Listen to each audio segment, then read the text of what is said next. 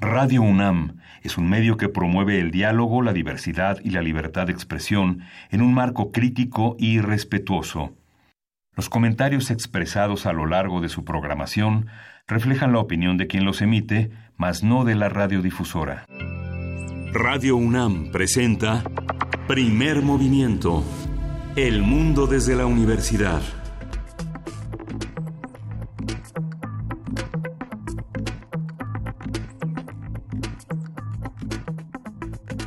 Hola, buenos días. Hoy es jueves 12 de marzo. Son las 7.06 de la mañana ya aquí en la Ciudad de México y estamos en la cabina de Radio UNAM en primer movimiento. Berenice Camacho, buenos días, ¿cómo estás? Buenos días, Miguel Ángel Quemain. Amigos, amigas, bienvenidas a esta emisión de jueves, jueves 12 de marzo. Estamos aquí dando también la bienvenida a la radio Universidad en Chihuahua. ¿Cómo están? ¿Cómo amanecen por allá? Es muy temprano para ustedes. Eh, estamos con ustedes a partir de las 6 y hasta las 7 de la mañana, hora de Chihuahua, de 7 a 8 hora de la Ciudad de México a través del 105.3, el 106.9 y el 105.7. Y nosotros aquí en el 96.1 de FM transmitimos desde la Ciudad de México, desde Adolfo Prieto 133 en la Colonia del Valle, donde se encuentran pues las instalaciones de Radio UNAM. Es un gusto estar aquí con ustedes y pues ahora sí, el coronavirus es declarado como un virus elevado a pandemia a nivel global. Hay que poner atención, no bajar la guardia, hay que empezar a, practicar ya con eh, mayor eh, pues ímpetu, con mayor certeza todas estas medidas de seguridad que ya conocemos, que, que, hemos estado mencionando eh, eh, en este y en distintos espacios, en medios de comunicación, lo que ya también tuvimos como una práctica previa con la influenza, con la H1N1, lavarse las manos frecuentemente, eso no se nos puede pasar. Eh, evitar contacto con personas eh, que muestren síntomas de gripe o resfriado, pues ya hay que tener un poco, tomarnos un poco en serio la distancia del saludo, eh, pues es difícil, es difícil porque uno llega y quiere dar los buenos días, pero pues hay que evitarlo, cubrir boca y nariz al toser, este estornudo de etiqueta, es decir, cruzar eh, con la parte interior del codo, cruzar con, con el brazo como si quisieras tocarte la etiqueta de tu, de tu camisa, de tu, de tu, eh, de tu prenda de vestir, pues bueno, de esa manera, pues ir, eh, ir cuidándonos entre todos y todas, desinfectar los objetos y superficies, pero sobre todo lavarse las manos. Lavarse las manos es importante, no tocarse la cara en las partes, sobre todo las partes húmedas, en fin, todas estas recomendaciones. Hoy vamos a estar hablando del coronavirus aquí en esta mañana, pues ya se elevaron en un día eh, aumentaron, hace cinco casos se aumentaron, se sumaron a los que ya teníamos. Eh, cinco casos que provienen, todos ellos casos importados, que provienen de Ciudad de México, Estado de México, Querétaro y Nuevo León. Se suman estos cinco casos que se reportaron pues en un solo día estamos ya en esta eh, pues contingencia en esta en esta situación que nos plantea el coronavirus sí estas previsiones eh, son han sido controladas han sido expuestas por el gobierno mexicano que tiene una enorme experiencia en epidemiología y somos un país que ya prácticamente con muchos países en el orbe latinoamericano. Vamos a cumplir casi 50 años de un sistema de vacunación muy eficaz de alto alto rendimiento a diferencia de otros países como hablábamos ayer del caso de Italia, que es un país que es un, es un país como una gran suma de localismos. Uno tiene en la mente estas grandes ciudades museísticas, Padua, Boloña, eh, Florencia, pero en realidad hay una parte muy localista. Eh, eh, las personas están, muchas, muchas no se vacunan, hay un, hay un rezago en el sistema de vacunación muy alto y eso permite que un país sea vulnerable. Lo que sí se ha señalado es estar atento a las declaraciones que haga la Secretaría de Salud, el sistema de salud. Hoy en la UNAM se han reproducido una de las declaraciones más interesantes en, la, Ciudad de México, el doctor Gustavo Cruz eh, colabora en un diseño de un modelo matemático que es capaz de determinar la velocidad de los contagios, la fecha en la que se registrarían los casos y la efectividad de las medidas de contención que han sido aplicadas, eh, que fueron aplicadas en, cuando fue la crisis de la influenza tipo A en la Ciudad de México.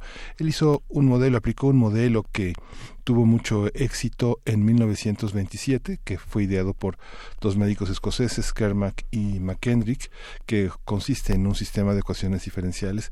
El cálculo diferencial en este caso es muy importante porque el cálculo diferencial es capaz de articular un modelo biológico y otro social en el que se distribuye la enfermedad. Es importante tener presente ese, ese, ese aspecto porque lo que señalaba el doctor eh, Cruz es que la propagación de la enfermedad pues es algo inevitable y según las estimaciones el brote infeccioso se daría entre el 20 y el 30 de marzo.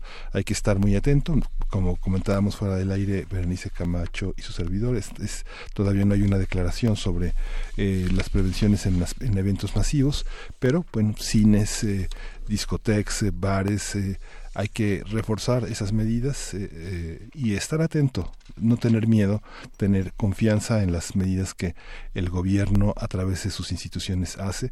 Tenemos una universidad que ha estado al frente de muchísimos eh, aspectos como este.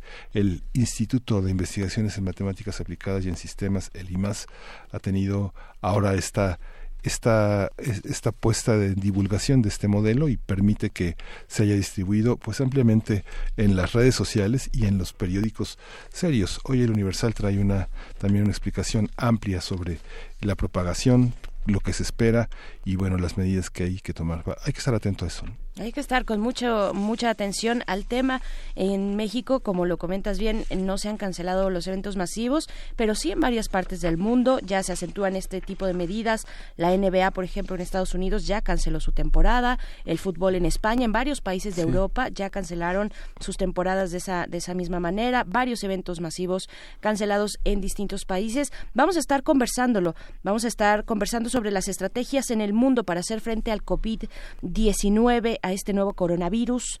Eh, el caso de Taiwán es uno muy interesante. Bueno, lo vamos a conversar en, durante esta mañana, pero vamos a tener un inicio de eh, cine, de cine y migración. Vamos a conversar con el doctor Juan Antonio del Monte y también con Rodrigo Ruiz Patterson, ambos directores del documental Bad Hombres, eh, pues que ya está ha estado desde el año pasado, finales del año pasado, pues presentándose en distintas salas de cine y que presenta precisamente esto, la migración, el fenómeno de la migración ante las medidas pues de tolerancia cero eh, desde los Estados Unidos. Esto para iniciar. Sí, y tenemos nuestra sección este este jueves eh, va a ser de observatorio astronómico. Vamos a tener la mini luna que capturó la Tierra hace unas semanas.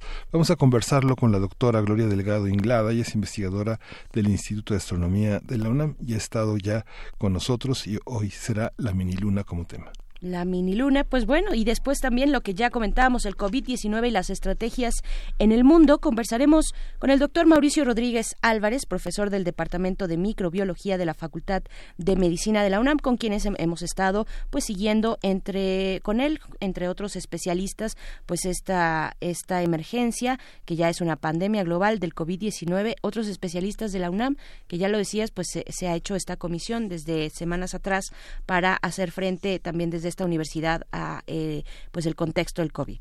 Sí, vamos a tener también este, este la, nota internacional, las reformas en Rusia y la presidencia de Putin.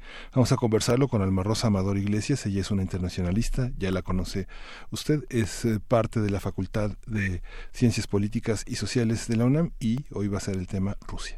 Así es, después de la poesía también llegan los mundos posibles. Hoy es jueves y la mesa es dedicada a los mundos posibles a cargo del doctor Alberto Betancourt. Eh, nos propone en esta mañana el tema de cuatro miradas a la 4T dónde está la izquierda y por qué urge su presencia, pues bueno, va a estar, va a estar interesante esta mesa.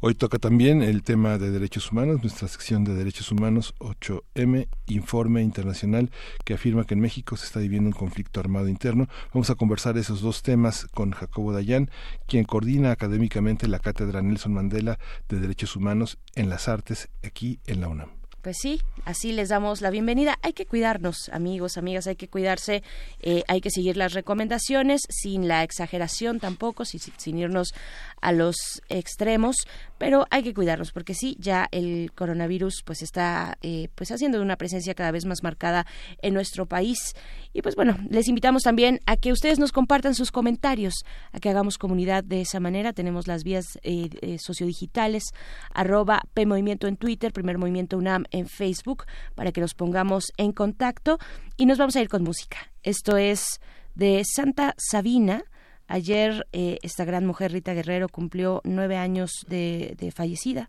debido al cáncer de mama que padecía y después de una lucha eh, pues de verdad admirable como la de muchas personas que atraviesan por esa eh, terrible enfermedad pues bueno fue, se cumplieron nueve años de Rita Guerrero pero pues ella es inmortal en sus en sus canciones en su música en el trabajo que ha hecho en lo que hizo en el claustro de Sor Juana. No se pierdan el documental Rita Guerrero si no lo han visto. Y pues vamos con esto que es insomnio Intento dormir y te haces presente. Intento dormir, tu niebla aparece.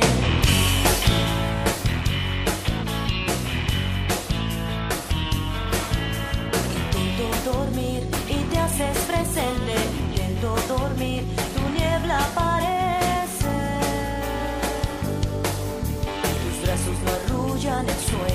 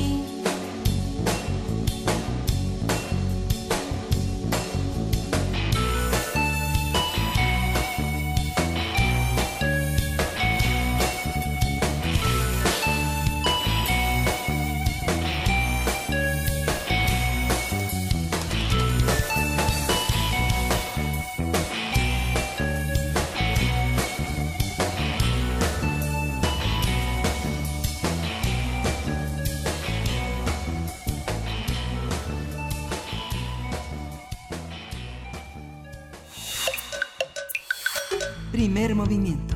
Hacemos comunidad. Cineclub Hertziano. El doctor Juan Antonio del Monte, catedrático de la Ibero Tijuana, y el director Rodrigo Ruiz Patterson, egresado del Centro de Capacitación Cinematográfica, el CCC, en la Ciudad de México, presentan su ópera prima titulada Bad Hombres, filmada en el 2019. Retomando en su título la frase de Donald Trump sobre migración, tenemos algunos bad hombres aquí y los vamos a expulsar. El documental aborda dicha problemática global contemporánea en un esfuerzo por revisarla desde la mirada cinematográfica. En tiempos de políticas y acciones radicales contra la migración indocumentada, el largometraje de 70 minutos retrata la vida de una serie de deportados que forman una comunidad espontánea a escasos metros del muro en el llano fronterizo de Tijuana. Mientras se preparan para volver a cruzar a los Estados Unidos, Bad Hombres registra duras condiciones precarias de subsistencia, así como los retos que enfrentan para satisfacer sus necesidades alimenticias y salubres más primarias. Este documental arroja nueva luz sobre el áspero tema de los desplazamientos forzados que se gestan dentro de territorios políticos asimétricos. Asimismo, proyecta una imagen individual y colectiva genuinamente cercana a la vida nómada de, eh, que, luchan los por nuevos y dignos hogares. Para platicarnos acerca de su más reciente material, nos acompañan aquí en cabina Rodrigo Ruiz Patterson, él es director del documental Bad Hombres. ¿Cómo estás, Rodrigo? Gracias por estar aquí, bienvenido. Hola, buenos días, muchísimas gracias por invitarnos aquí al programa. Y está el doctor Juan Antonio del Monte, él es doctor en Sociología, maestro en Estudios Culturales por el Colegio de la Frontera Norte y director del documental Bad Hombres. ¿Cómo estás? Muchas gracias por invitarnos, estamos muy contentos de estar acá. Gracias. Pues queremos que nos cuenten de este documental. Eh, ¿Cuál es el argumento para aquellos que, que no lo han visto, que no han eh, tenido tal vez alguna noticia? ¿De qué se trata? ¿Cómo lo abordan? ¿Cómo abordan este fenómeno tan grande? ¿Quiénes son los bad hombres? Eh, Rodrigo. Bueno, pues eh, justamente como hay, creemos que existen muchísimos documentales de migración, ¿no? creo que es un género ya del cine mexicano. Nosotros tratamos de abordarlo de una manera distinta, ¿no? Entonces nosotros, eh, a partir de un trabajo que hizo Juan eh, con respecto a su doctorado, con una comunidad de gente en situación de calle que habita el cañón del Matadero, esto en, entre Tijuana y playas de Tijuana, eh, queríamos hacer un documental bastante íntimo, que, que fuera cercano a los personajes, no un no un reportaje politizado como los que usualmente se hacen en ese, en ese lugar. Y bueno, todo, todo, todo comenzó con el, con el trabajo de Juan al aproximarse a esta comunidad con la que estuvo trabajando aproximadamente dos años antes de que lleváramos una cámara ahí. Y, bueno, un poco la apuesta era hacer un documental cinematográfico, tratando de, tratando de, de que no hubiera entrevistas eh, a cuadro, sino más bien tratar de, de, de filmar la, la, la, la, vida diaria de esta comunidad como si fuera una película de ficción de alguna manera, ¿no? Mm. Digamos que ellos están escribiendo el guion y nosotros con la confianza obviamente que generó Juan al, eh, al, en este cautivamiento mutuo que se fue dando en la relación y, y esa era nuestra apuesta un poco, ¿no? Como tratar de, a través de personajes muy concretos, tratar de contar el macrocosmos de, de esta gente con, que, que viven en, en, situaciones muy precarias con un pasado de deportación. Uh -huh. Claro. Juan, cuéntanos, cuéntanos de tu investigación, hacia dónde apunta, qué es lo que estabas buscando. Sí, yo, yo estaba tratando de responder una pregunta muy clara que es ¿por qué de tantas personas que están siendo deportadas eh, en los años a partir de, de la época Bush, Obama y Trump? Por qué había unos que se iban a habitar la calle, ¿no? Y otros y otros no, ¿no? O sea, ¿cuál, en qué consistían, cuáles eran esos factores que llevaban a unas personas a estar viviendo en la calle después de la deportación y otros no. Eh, y finalmente, la aproximación que yo hice para poder responder esta pregunta fue una aproximación etnográfica, ¿no? Que es básicamente ir a presentarte en los espacios de vida de estas personas eh, que es como dice Rodrigo, que el, espacio que, que, se eligió fue el cañón del Matadero, ahí en Tijuana. Eh, un espacio que, por cierto, está, es un espacio, es, es, una especie de llano urbano en medio de una carretera y el muro fronterizo. ¿no? Entonces, una comunidad que vive observando todo el tiempo ese muro que los tiene atrapados allí, ¿no? Entonces yo hablo, pues sí, de una especie de atrapamiento fronterizo. Yo pienso en una especie de son personas que ya no tienen nada que hacer en sus lugares de origen en México eh, y son personas que tienen un proyecto de vida roto en Estados Unidos y que están atrapados en la frontera, insertos en estas eh, este, redes callejeras, ¿no? Entonces, mientras yo tenía, digamos, esta mirada, sí, macrosocial o estructural, eh, la apuesta con Rodrigo, digamos, después de dos años de haber estado yendo ahí al cañón, yo con, con mi cámara fotográfica, con mi, con mi cuaderno de notas, pues yo conozco a Rodrigo desde hace ya casi unos 20 años, yo creo. Y entonces, pues acordamos, él, tiene formación en cine, a mí me gusta mucho eso, yo ya había hecho algún, trabajo documental al respecto. Entonces, bueno, apostamos por eh, entrarle con equipo eh, cinematográfico una vez que hablamos con, eh, con Don Ángel, con Abraham, con Erika, con las personas que habitan ese espacio, ¿no? Que, que ya eran pues más o menos mis, mis amigos, mis compas, como decimos en, sí, Ya, esta, esta parte de trabajar con un cineasta, con todo y que se conocen desde hace mucho tiempo, implica tal vez también imaginar como desde la sociología, desde la antropología, como la bitácora de campo, el diario de viaje, eh, imaginarlo, imaginarlo todo el tiempo articulando escenas.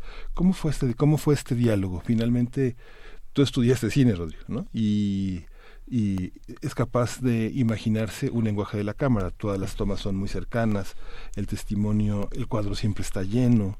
Son, es un lenguaje cinematográfico que va apoyando como un lenguaje que desde el campo de la sociología pues suele ser muy formal, ¿no? Y suele ser para colegas, ¿no? Sí, bueno, es, eh, evidentemente fue muy interesante. Digo, un, número uno por poder trabajar con un amigo de toda la vida y aprender todo lo que él sabe y todo lo que él ha estudiado.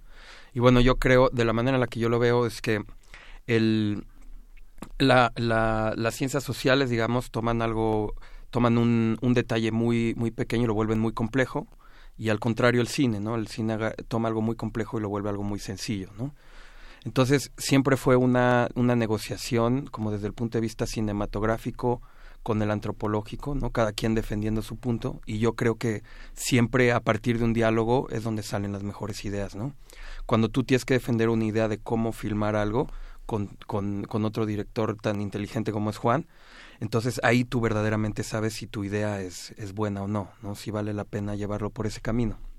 Creo que creo que hay ciertas digo es el cliché de que una imagen dice más que mil palabras, pero yo creo que es cierto, ¿no? Hay ciertas combinaciones en el documental que hace puntos de imagen que dicen cosas muy claras, ¿no? Que en el que en el momento en donde qué es lo que está encuadrando la cámara dice muchísimo por el personaje y su contexto y etcétera. Entonces creo que pues siempre siempre fue un estire y afloje de siempre de, de, de decidir no dónde dónde iba la cámara o de qué manera nos íbamos a aproximar a estos personajes que que como sabemos de muchísimos documentales, ellos mismos, los personajes del documental, están acostumbrados a ser entrevistados y a... Mm, ¿no? Es eh, todo esto en un, en un hito más de, de, de, pues reportajes tendenciosos, eh, politizados, básicamente. Entonces, pues fue un, fue muy interesante como explicarles a ellos a través del tiempo. Creo que lo que tiene este documental que lo vuelve muy particular es que fue mucho tiempo de trabajo, ¿no?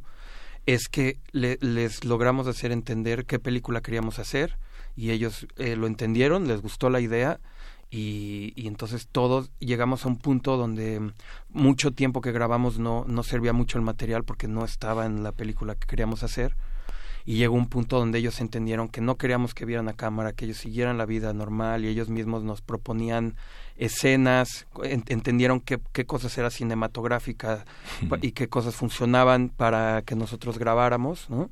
qué cosas eran narrativas dentro de una narrativa dramática y entonces ellos mismos nos proponían y eso era muy interesante porque pues al final nosotros con ellos estábamos haciendo la película, ¿no? No, no éramos nosotros unos externos adentrándonos a un lugar y, ¿no? Entonces creo que esa parte fue muy, muy interesante. Claro, eso, eso también les iba a preguntar. Bueno, primero, eh, ya que nos digan que fue un trabajo de aprendizaje para todos los que participaron, tanto ustedes como los que habitan este lugar del el Cañón del Matadero en Tijuana. Eh, y, y, yo iba a preguntar, pues, ¿cómo se, se, planta una cámara que trata de reflejar la vida de los bad hombres. Desde ahí, si los llamamos, es una etiqueta que criminaliza. Son eh, personas que, que, fueron deportadas, que tienen situaciones muy, muy complicadas y que probablemente no necesariamente eh, quieren ser retratadas, o sí, no lo sé, díganos ustedes. Y también qué es lo que se deja fuera. O sea, cuando están eh, filmando, documentando una vida cotidiana, pareciera que, que, todo que todo es importante, que cada detalle, ¿no?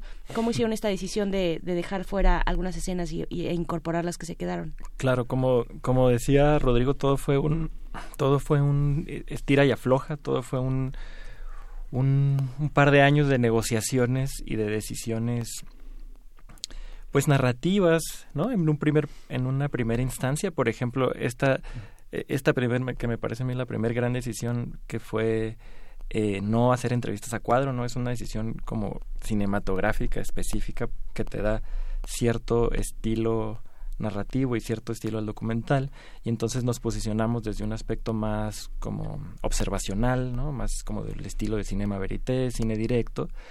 Eh, y está muy bien porque teníamos además otra decisión, es llevar una cámara muy similar a la cámara fotográfica que yo llevaba, ¿no? Que es, decir, era muy parecido, ya estaban acostumbradas estas personas.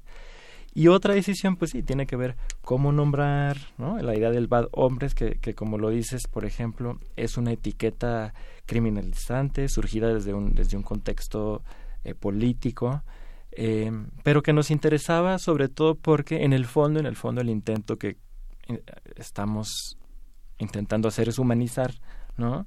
Eh, humanizar esas etiquetas, humanizar esas personas que están etiquetadas y criminalizadas con palabras tan, con dos palabras tan sencillas como bad hombres y más bien entender que pues, las vidas de cada una de ellas, nosotros elegimos tres vidas que estuvimos siguiendo en el documental, eh, pues son hiper complejas, ¿no? Este, y no se diga, yo tengo todo el informe técnico en una investigación en donde su, pues sí sus historias son eh, no, no me permiten eh, emitir un juicio tan fácil como para decir no sé estos son bad hombres y estos son good hombres no eh, entonces em, un poco la apuesta por esa etiqueta fue, fue la idea de satirizar un poco cómo un, un personaje como el presidente Donald Trump puede así de fácil borrar, ¿no? Cualquier historia, borrar cualquier experiencia que nosotros estamos intentando recuperar.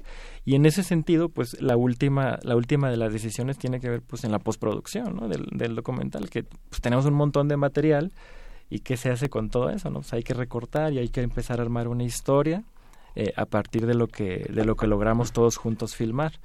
Hay decisión, eh, en algún momento eh, alguno de ellos, el Guanajuato lo recuerdo muy bien, nos pidió que no, él no quería salir en el, en el documental, entonces bueno, pues por ejemplo, eso se, se sacó, ¿no? Entonces fueron una serie de decisiones que eh, al final eh, pues, dieron este documental. Hay una, hay una parte en su trabajo que evidentemente se trata de dos personas que eh, tienen una enorme vocación, ¿no? Uno piensa en un trabajo de dos años, uno piensa, no sé, un millón de dólares atrás o un millón de libras, si, hace la, si es la BBC quien está detrás o si es HBO, ¿no? Pero ¿cómo se hace un trabajo que se va construyendo? Me imagino que muchas de, muchos de los intentos que se hacen a la hora de ir recuperando material, a veces en la parte técnica falta unidad, resolución en el video, resolución en los audios, este, eh, limpiarlos, una serie de factores técnicos que, que, se controlan con esos millones de dólares, ¿no? Cuando se, se trabaja planeando para una producción para HBO, Channel 4 de Londres o cosas así. ¿Cómo fue este trabajo? ¿Cómo fueron reuniendo los materiales? Y cómo se modificó la comunidad en torno a finalmente la comunidad ayuda a que todo sea más viable no que todo fluya que todo sea más aunque suene así un poco vulgar que sea más barato no en el sentido en el que se puede planear una en lo cotidiano una producción no bueno, pues sí, sin duda. Yo, yo a partir de haber estudiado cine, se genera, formo parte de una comunidad cinematográfica, ¿no? Eh, claramente, sí, este, este trabajo carece del carece de un presupuesto, no es realmente totalmente independiente y nace de la pura necesidad de Juan y mía de contar la historia de estas personas porque lo creemos importante en la sociedad contemporánea, no hay no hay más que eso. eh, en una cuestión técnica. También creo que es una película que, si bien sí se hubiera beneficiado de cierto presupuesto, también creo que el espíritu radica en eso, ¿no? En que no hay ningún interés monetario, ¿no? Por ejemplo, la relación establecida con los personajes no tiene que ver con el dinero, ¿no? A pesar de que los apoyábamos siempre que llevamos con comida, con con cobijas, con ropa, ¿no? Con lonas para que les pusieran a sus a sus casas, ¿no? sí, sí, sí creo que se establece una relación distinta con el personaje cuando no hay dinero de por medio, ¿no? Por ejemplo, ese es un todo el, el, equipo que es equipo muy sencillo, realmente no si hubiéramos llevado cámaras más complejas y más grandes y más aparatosas, también creo que la relación hubiera sido distinta con los personajes. Tal vez no con los personajes centrales que ya están muy acostumbrados a nosotros, pero las condiciones del lugar hacían que siempre hubiera personajes nuevos y gente que estaba llegando y que está en tránsito por ahí, ¿no? Entonces, el hecho de que fuera una cámara que parece de fotografía, ¿no? Y realmente eso ayuda mucho a la, a la confianza, ¿no? De hecho, yo algo que hablo con Juan y un experimento interesante para mí es que un poco la meta de la película es que nadie pajareara. Pajareara es cuando el personaje ve directamente al lente violando esta convención de la cuarta pared, digamos. Entonces, el hecho de que la gente asocie eh, inconscientemente la cámara de fotografías como algo que toma una imagen fija y no una imagen en movimiento en el tiempo, eso es muy importante, ¿no? Ver que la gente no se siente grabada, ¿no? Entonces, si tú llegas con una cámara que tiene esta cosa que es el box que es la parte que va enfrente, y se vuelve una cosa que, que, que inmediatamente llama la atención, ¿no? Entonces creo que al final esta falta de recursos funcionó muy bien como estilísticamente, si le quieres llamar, o, en una cuestión de relación con el objeto, con el sujeto retratado, ¿no? Hay cosas que no se alcanzan a filtrar por una investigación, a través de una investigación académica. Hay cosas como el sonido, como la luz, como eh, en, general el ambiente, ¿no? Eh, los los terceros planos, eh, todo, toda la eh, mm, escenografía que está dispuesta en un espacio como este. ¿Qué, qué es? ¿Qué es ese, ese lugar? Eh, descríbanos un poco ese lugar, ¿qué, les, ¿qué tiene de particular frente a otros lugares de la frontera también? Pues, pues mira, te, comentaba que una particularidad muy fuerte es la vecindad con el muro fronterizo y que, y que es una especie de enclave en medio de enclave lo voy a entrecomillar porque pero es, es para, para que me sirva de ejemplo como rural en medio de la ciudad no es decir es como un, un espacio de, de tierra una cañada no por donde abajo pasa un pequeño arroyo que cruza ese arroyo cruza la línea fronteriza y es un espacio en términos jurisdiccionales eh, complicado porque como está pegado al muro fronterizo es un espacio federal y entonces eh, el municipio no tiene jurisdicción, digamos la policía municipal no tiene jurisdicción para entrar allí, aunque aunque lo hacen. Eh, y entonces es, de alguna manera un, mini mini santuario para que estas personas dejen de, de estar acosadas, sobre todo por, por agentes policiales, que son quienes quienes más con quienes tienen una relación más complicada en la ciudad, porque y esto proviene de, todo el tiempo que estuve yo ahí con ellos, porque eh, normalmente los utilizan, literalmente que utilizarlos para elevar sus números de detenciones y cumplir con una serie de metas diarias que tienen eh, agentes policiales, ¿no? Eh, tienen otra relación con otras personas, pero digamos que es una especie de, de, de mini, mini santuario, mini espacio de tranquilidad, de paz para, para personas que tienen una vida completamente ajetreada, ¿no? Que tienen que eh, bañarse, por ejemplo, hay, hay, una escena en el documental muy clara, este es un spoiler, eh, bañarse en abajo de una carretera, de, un, de, un, de un, mini puente, eh, de una manguera, le hacen un hoyo a una manguera que riega, que, que es de jardineras urbanas, de las jardineras urbanas, ¿no? Entonces tienen que bañarse allí en un espacio como muy complicado. la comida pues van y, y la consiguen de múltiples maneras, ¿no? Como ir a los mercados sobre ruedas, a los que acá se conocen como tianguis, ¿no? Eh, por ejemplo, entonces las obras de allí las comen, eh, comen de ello, o los supermercados como, como estilo Superama y estos, y estos supermercados, eh, también luego lo que sobra, pues por ahí tienen como negociaciones con las personas, ¿no? Entonces, digamos que son espacios que permiten llevar a cabo un montón de prácticas informales de sobrevivencia. No necesariamente, bueno, pues si son informales, no tienen, no, no, siguen ningún tipo de, de, regla, pero lo que yo podría decir aparte acá es que son eh, espacios que les permiten a ellos, normalmente los pensamos como, como, ah, indigentes, ah, personas que, pues, tienen desarrollan una serie de estrategias de sobrevivencia a partir de lo que les permite ese espacio y un y uno y una cosa que les permite mucho ese espacio es eh, invisibilizarse no es decir como como llevar a cabo su vida diaria de manera clandestina y tranquila porque se pueden eh, pueden dormir, pueden construir su, su casita abajo, eh, lo que ellos le llaman ñongos, y le llaman ñongos porque es una hispanización del término jungle, que, que, es como le dicen jungle camps a los campamentos de homeless en Estados Unidos, ¿no? Entonces, digamos, ahí hay una experiencia transfronteriza de la vida precaria, ¿no? Y entonces, bueno, sus ñongos pueden estar abajo de árboles o metidos en, en una especie de cuevitas para no ser vistos, ¿no? Entonces, son, eso, insisto, es un espacio eh, que les permite desarrollar estrategias de sobrevivencia cotidiana de manera clandestina. Ahí ustedes tienen una, una, una, continuidad en el trabajo. Uno ve, por ejemplo, grandes documentalistas. No sé, piensa en ese trabajo que, que hizo este no, no, no, tengo el nombre eh, en ese momento, pero aquí hizo La vida loca, el documental que en el que terminó sí, los mares, o documentalistas tan, tan clásicos como Jory Stevens, por ejemplo, que grabó la Revolución China, la Revolución Cubana, grabó muchas cosas y de, y de pronto se tienen que ir. Aquí parece que este, en el caso de, de Antonio se queda, ¿no? Te, te, quedas ahí, ahí trabajas, ahí está. ¿Cómo hay una parte en la que se le dice adiós a los personajes, se abandonan, se ¿cómo, cómo sigue esta vida? También tú vienes a hacer un documental en el 2013 que tuvo eh, que tuvo un reconocimiento internacional, que son historias que se desprenden de las pequeñas, de las grandes historias, pequeñas historias, grandes historias, van de aquí, de lo pequeño a lo, a lo, a lo grande, ¿no? Ese, ese es uno, perdón Rodrigo, ese es uno de los grandes dilemas éticos que tiene la antropología eh, eh, y por lo que muchos antropólogos se han se han convertido en, los famosos antropólogos nativos, ¿no? Es decir, como los que ya se quedan ahí. Y me parece un, un, tema que hay que discutir y que hay que discutir en, en, la formación de antropólogos, en la especialización de antropólogos, eh, porque efectivamente, si no de lo contrario, lo que hacemos es, es, es continuar con un modelo extractivista, ¿no? Es decir, como replicar el modelo, el modelo económico, perdón, de extraer la materia prima que te funciona a ti y olvidar a las personas con las que trabajas, ¿no?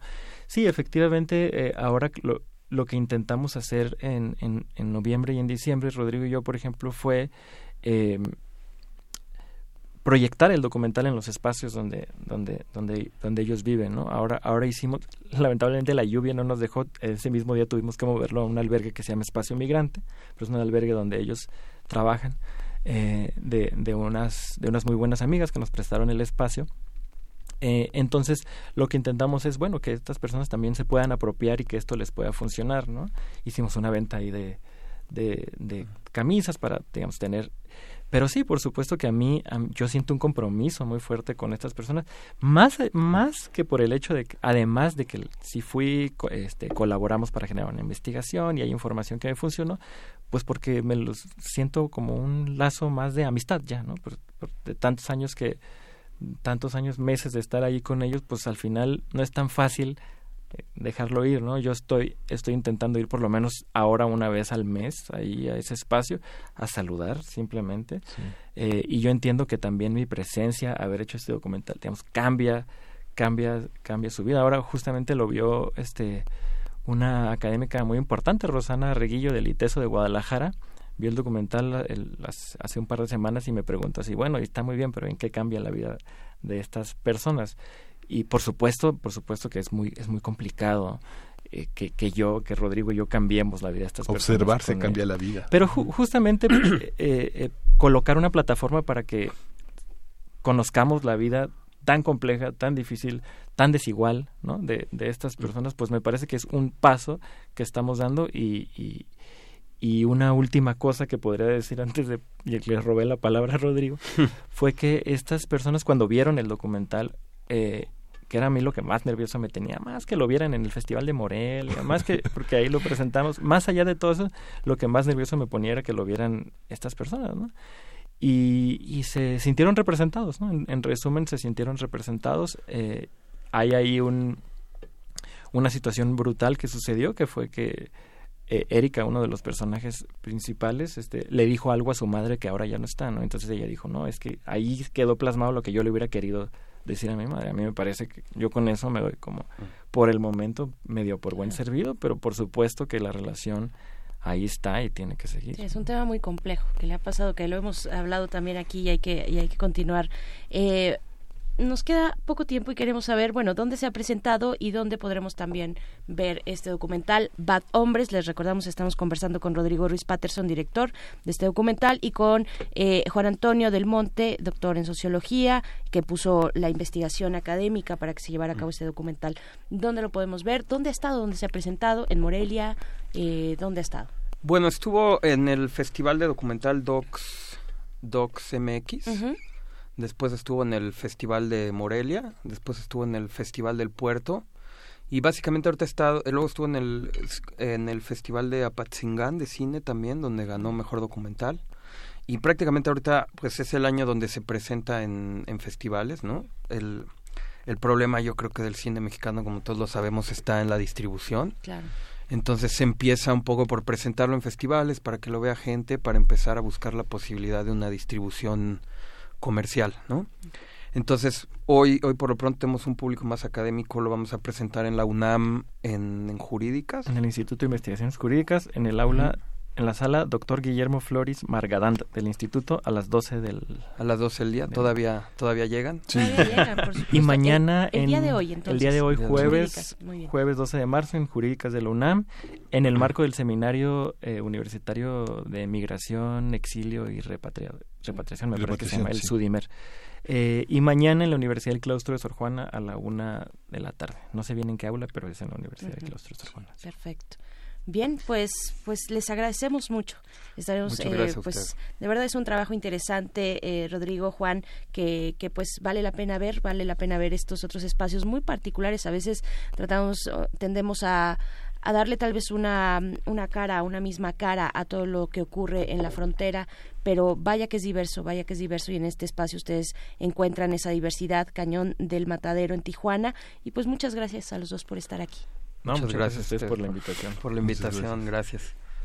Pues vamos a seguir con vamos. Vamos, vamos, a ir con música, vamos a escuchar, vamos a escuchar de Antonio Sánchez y Migration Band Bad Hombres y Mujeres.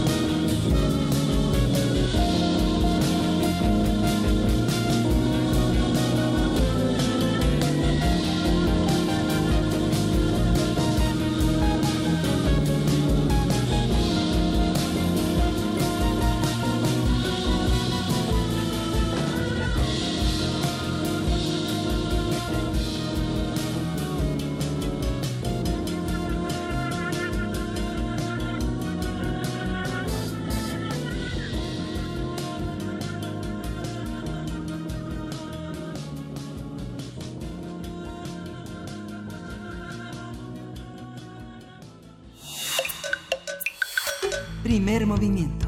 Hacemos comunidad.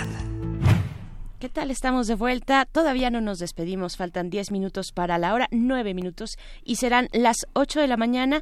Pues venimos de esta conversación. Bad Hombres es el documental del que estuvimos conversando con sus creadores, con eh, Rodrigo Ruiz Patterson y también con el doctor Juan Antonio del Monte, directores de este documental. Nos preguntan por acá dónde, dónde pueden verlo. Bueno, de entrada, hoy, si ustedes tienen la posibilidad, si están en la Ciudad de México, cerca del sur, si van a la UNAM, se está, se está presentando a las 12 del día en el Instituto de Investigaciones Jurídicas. Ahorita está en esta gira, digamos, en esta gira eh, en distintos espacios, presentándose en espacios muy, muy específicos. Eh, y, ojalá, ojalá se tenga la oportunidad, y eso creo que también lo hacemos todos, eh, de poder observarlo en otros ciclos de cine, en, en, incluso en salas semicomerciales, tal vez, que tenemos aquí en, en la Ciudad de México, en, espacios distintos, pero por ahora eh, son estos un poco más cerrados, aunque la entrada es eh, pues libre, es de acceso libre para el día de hoy. ¿no? Sí, estamos hablando de Bad Hombres y hablamos con ellos de Bad Hombres, pero en realidad son dos, dos personas, dos cómplices muy interesantes. Eh, Juan Antonio del Monte produjo en 2013 el cortometraje Debajo del Cuero, que se puede ver en, en, en las plataformas de de YouTube, de Vimeo. Este fue premiado por Board Docs en 2013 y pues son personas que son incansablemente productores de productos intelectuales.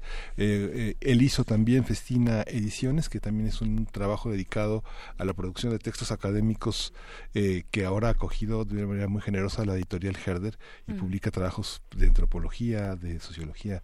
Vale la pena seguirlos. Así es. Pues bueno, vamos con lo siguiente, que es nuestro observatorio astronómico. Del brazo de Orión al universo. Observatorio Astronómico. Y a cargo de esta sección que alternamos todos los jueves junto con nuestra sección de historia está la doctora Gloria Delgado Inglada, investigadora del Instituto de Astronomía de la UNAM. ¿Cómo estás, querida doctora Gloria? Buenos días. Buenos días, muy bien, muchas gracias. Gracias a ti por estar aquí. Cuéntanos la mini luna que capturó la Tierra hace unas semanas. Exacto. Pues coincidiendo, coincidiendo con el paro de mujeres que tuvimos el lunes, algunos de ustedes se fijaron en la superluna, ¿no? Eh, sea en su versión super o no, lo que está claro es que aquí en Primer Movimiento somos fanáticos de la luna por muchos motivos, porque nos deja embelesados durante horas incluso, porque nos inspira, ¿no? Para crear poemas, canciones, libros, o incluso nos motiva, como es mi caso, por ejemplo, para estudiar astronomía. Entonces pensaríamos que nuestra luna es única pero no es así. De eso nos hemos dado cuenta hace unas semanas. El 18 de febrero, un grupo de, del Catalina Sky Survey, que se dedican a mapear el cielo, ellos son de la Universidad de Arizona, descubrieron un objeto oscuro que se estaba moviendo muy rápidamente a través del cielo. Después, otros observatorios confirmaron este hallazgo y hace tan solo unos días, lo pueden buscar en Internet, eh, pudimos tener una primera imagen del objeto gracias a un telescopio de 8 metros que está en Hawái, que se llama Géminis y lo que, lo que vimos es que se trata efectivamente, bueno, parece, ahora veremos, de una mini luna que se le ha llamado muy originalmente 2020 CD3. Ya se calculó su órbita, es decir, cómo se mueve en el espacio y con esa información lo que se ha podido saber es que en realidad lleva tres años acompañando gravitacionalmente a la Tierra y nosotros sin saberlo, ¿no? Exacto. Y, y bueno, de hecho ha, ha pasado tan cerca como 46.400 kilómetros de la Tierra, esto fue el 13 de febrero, y de hecho en lo que va de año es el decimoctavo asteroide que pasa a una distancia menor de la que está la Luna de la Tierra, y es el segundo que más se ha aproximado. Eh, esto nos habla, estas diferentes distancias, de que su órbita en realidad no es circular, sino que es muy irregular y, muy caótica. Su tamaño, el, diámetro es como el de un coche más o menos y es muchísimo menor que el de la Luna, que es 3.500 kilómetros comparados con estos, a lo mejor 3 metros, ¿no? que tiene este, este objeto. Da una vuelta a la Tierra cada 47 días y, como decía, la órbita es completamente caótica y muy probablemente dentro de poco eh, será lanzada muy lejos de la Tierra, quizás alrededor del Sol. Se piensa que esto va a ocurrir en unas semanas o como mucho en el mes de abril, así que podemos estar atentos. Todo apunta a que es un satélite natural, pero algunos científicos que están involucrados dicen que aún no quieren descartar completamente, podría ser algo artificial, ¿no? Como restos de, de una nave espacial. Sin embargo, si fuera así, por, la por el material de que está hecho, seguramente la radiación del Sol ya la habría lanzado lejos y por eso piensan que más bien es un cuerpo rocoso. La probabilidad de que choque con la Tierra en algún momento es de 1 entre 100 y probablemente si chocara por su tamaño, al entrar en contacto con la atmósfera, lo que pasaría es que eh, se incendiaría y pues no habría ningún daño en la Tierra. Curiosamente, no es la primera vez que sucede algo así, que yo, por ejemplo, no lo sabía, ¿no? Y, y ya hay registro de que en otra ocasión la Tierra capturó una mini luna fue en el año 2006 y científicos de este mismo grupo que mencioné antes descubrieron un cuerpo también más o menos del tamaño de un coche y en esa ocasión la llamaron 2006 RH120. Y este objeto estuvo con nosotros desde septiembre de 2006 hasta junio de 2007 y después nos abandonó para irse a dar vueltas alrededor del Sol. Se estima que regresará otra vez con nosotros en agosto de 2028.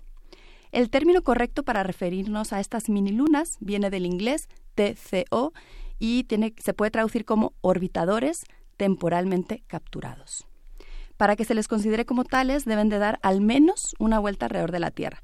Hay varios objetos que se pueden mover más o menos cerca de la Tierra, pero si no dan como mínimo esta vuelta, ya no, no se les puede considerar TCOs.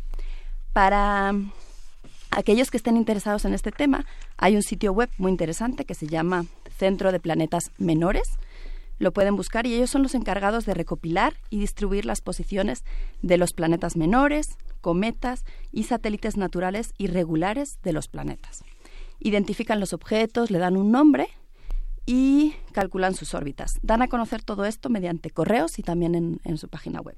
Y este centro está financiado por la NASA y también forma parte de la Unión Astronómica Internacional.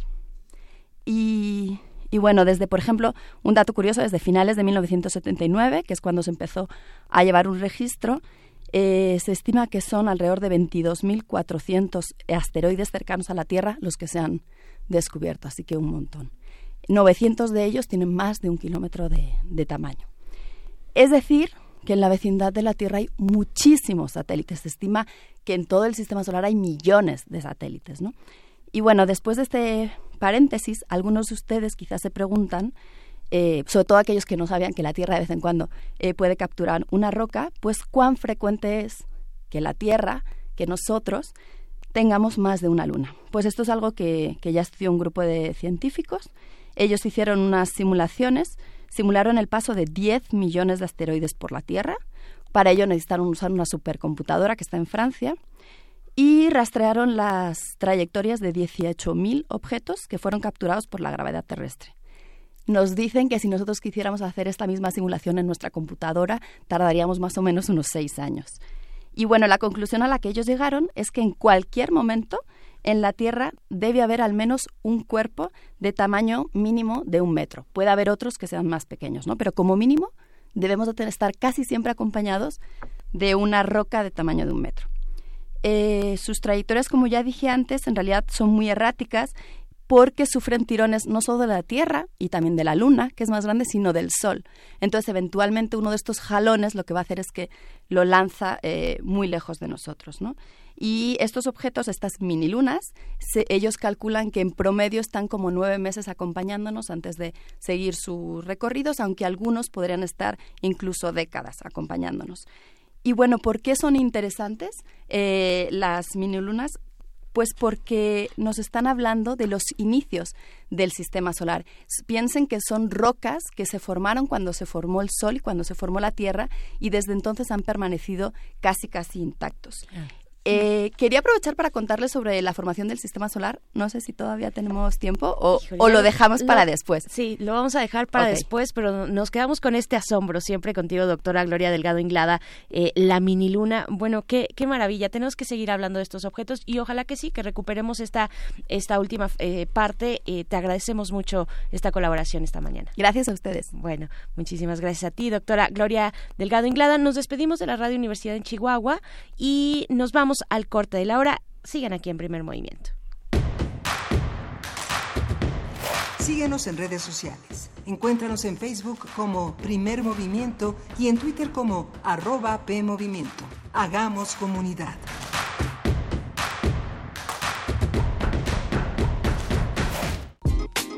La sociedad mexicana tiene su modo de vida en ella surgen problemáticas que esperan ser vistas y analizadas por las mismas personas que la conforman. Socialicemos las perspectivas y propongamos soluciones. Radio UNAM y la Escuela Nacional de Trabajo Social te ofrecen un espacio para el diálogo en Vida Cotidiana, Sociedad en Movimiento, con Ángeles Casillas, todos los viernes a las 16 horas por el 96.1 de FM. Al observar nuestras prácticas, comprenderemos el entorno. Radio UNAM, Experiencia Sonora.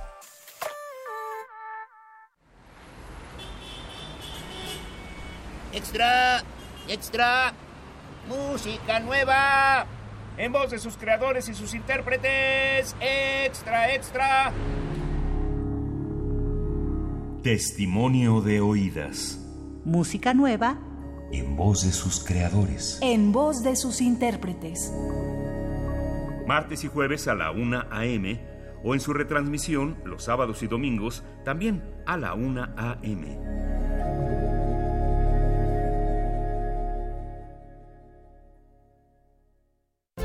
Si la ciudad tú quieres mejorar, proyectos sí, personas apoyar. 15 de marzo hay que participar. Enchula tu colonia en la consulta ciudadana sobre presupuesto participativo y la elección de las comisiones de participación comunitaria. Instituto Electoral Ciudad de México.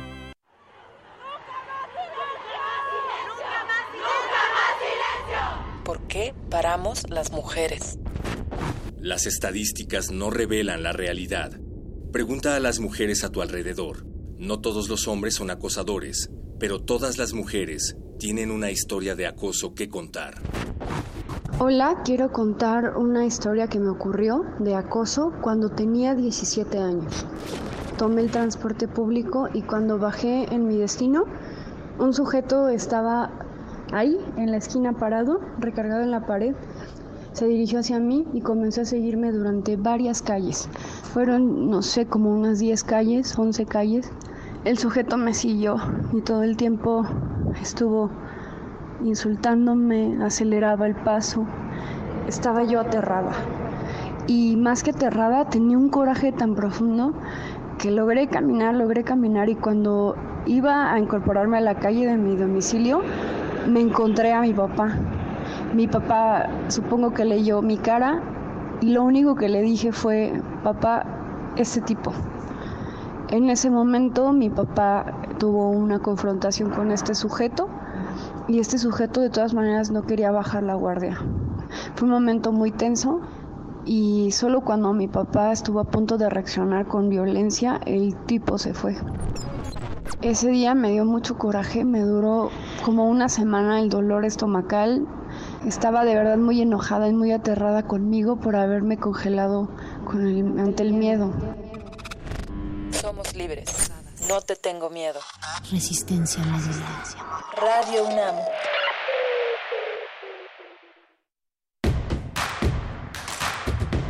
Queremos escucharte. Llámanos al 55 36 43 39 y al 55 36 89 89. Primer movimiento. Hacemos comunidad. Son las 8 de la mañana con 4 minutos. Ya estamos de vuelta en primer movimiento para iniciar nuestra segunda hora de transmisión en este jueves. Qué rápido se fue la semana. Será por el paro. Será por el paro del lunes. Sí, yo creo que sí. Hay una, hay una sensación de que, con todo y que no, no sé, yo creo que muchísimas personas se mentalizaron en que no era un día de asueto, pero sí fue un día en el que hubo una oportunidad como de de parar un poco las actividades cotidianas, ¿no? Sí, Pero, ¿no? para todos, para, para hombres, para mujeres, para, para todos, al menos en esta ciudad. Nos escuchan también desde Morelia, a través de la radio Nicolaita. Díganos ustedes cómo lo vivieron por allá, cómo se sienten esta mañana también, por supuesto. Estaremos en el 104.3 durante la siguiente hora, si ustedes nos lo permiten, gracias a la Universidad de, Mi- de Michoacana de San Nicolás de Hidalgo. Y pues bueno, tenemos mm, todavía mucho por delante. Queremos compartirles, la producción de Primer Movimiento quiere compartir con ustedes un concurso, un concurso en el, mm, pues ya en la espera del 30 de abril, el Día de los Niños, de las Niñas. Este concurso se llama Cuéntanos sobre una científica 2020. Cuéntanos con un video, un cartel, un ensayo o un cómic sobre alguna científica que admires y que eh, pues haya ganado fabulosos premios, en fin, que, que tenga una trayectoria que a ti te parezca interesante. Es una convocatoria abierta hasta el 30 de abril para niños y niñas, pero también para jóvenes de 5 a 19 años. Esas son las edades que pueden participar y lo organiza el Instituto de Ciencias Nucleares de la UNAM. Sí, es muy interesante porque además eh, los muchos niños tienen oportunidad de visitar muchas instalaciones eh, científicas de la UNAM, del Politécnico, de la de la UAM que vale la pena conocer y vale la pena acercarse y tener la oportunidad de preguntar quiénes son, quiénes son nuestras científicas, cómo está cómo está integrada la academia, tener oportunidad de preguntarle a sus profesores si es posible reunirse con alguna. Eh, es también una tarea de los profesores eh, explorar estos ámbitos y en el caso de las mujeres a quienes tanto les debe la ciencia y que tan rezagadas han estado en ese ámbito, tener oportunidad de tener modelos, de tener, de tener ese reconocimiento de las personas en las que depositamos nuestra confianza en el futuro, que son los niños, los adolescentes, vale la pena acercarnos a ellos. ¿no? Pues sí, acabamos ahorita de platicar con una gran doctora que nos dejó orbitando, así como esa mini luna que acompaña nuestro planeta desde hace ya algunas semanas. Pues bueno, rápidamente, bueno, los, los detalles de esta convocatoria están en nuestras redes sociales, pero sí solamente decir que eh, este trabajo debe presentarse de forma individual e inédita. Debe ser un trabajo inédito. Puede ser escrito gráfico con cartel o infografía o en video también. Si es en video, la extensión mínima es de dos minutos y debe incluir texto, voz e imágenes. Si es por escrito, debe ser máximo de dos páginas, de dos cuartillas y se debe anexar un documento con el nombre completo del participante, grado escolar, escuela, dirección eh, de correo electrónico, ciudad y estado. Los trabajos serán enviados al correo electrónico explorador, exploradores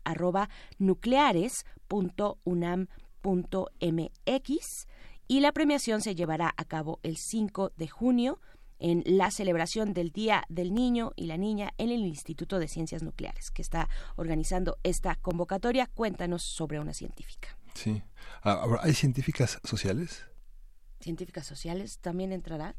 Pues como es del Instituto de Nucleares, yo creo que se refieren a... A las mujeres con bata blanca. Ajá, a las que tengan bata blanca. Así es. Pues bueno, vamos a ir directamente para nuestra nota del día a hablar del COVID-19. Primer movimiento. Hacemos comunidad. Nota del día. La Organización Mundial de la Salud declaró al brote del nuevo coronavirus como una pandemia debido a que el número de casos de COVID-19 fuera de China incrementó 13 veces y en las últimas dos semanas se triplicó el número de países afectados. El COVID-19 ya tiene presencia en 114 países. Desde la aparición del brote hasta el día de ayer se habían registrado 118 mil casos de personas infectadas. La mayoría se concentra en China, mientras que el número de muertos supera la cifra de 4 mil.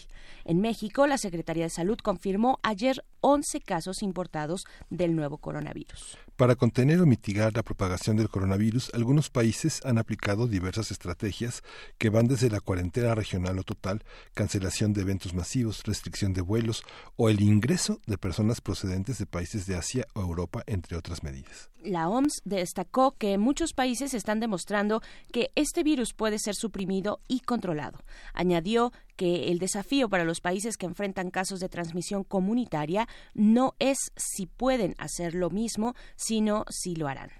Ante el anuncio de pandemia global por coronavirus, abordaremos las estrategias de salud empleadas por los distintos países para contener el contagio. También hablaremos de las medidas que hasta el momento se han empleado en nuestro país y para ello está el doctor Mauricio Rodríguez Álvarez, usted lo conoce ya muy bien, él es profesor del Departamento de Microbiología de la Facultad de Medicina de la UNAM y conduce aquí en Radio UNAM Hipócrates 2.0, que es un programa sobre medicina, pero también sobre investigación científica. Mauricio, buenos días, ¿cómo estás? Gracias por estar otra vez.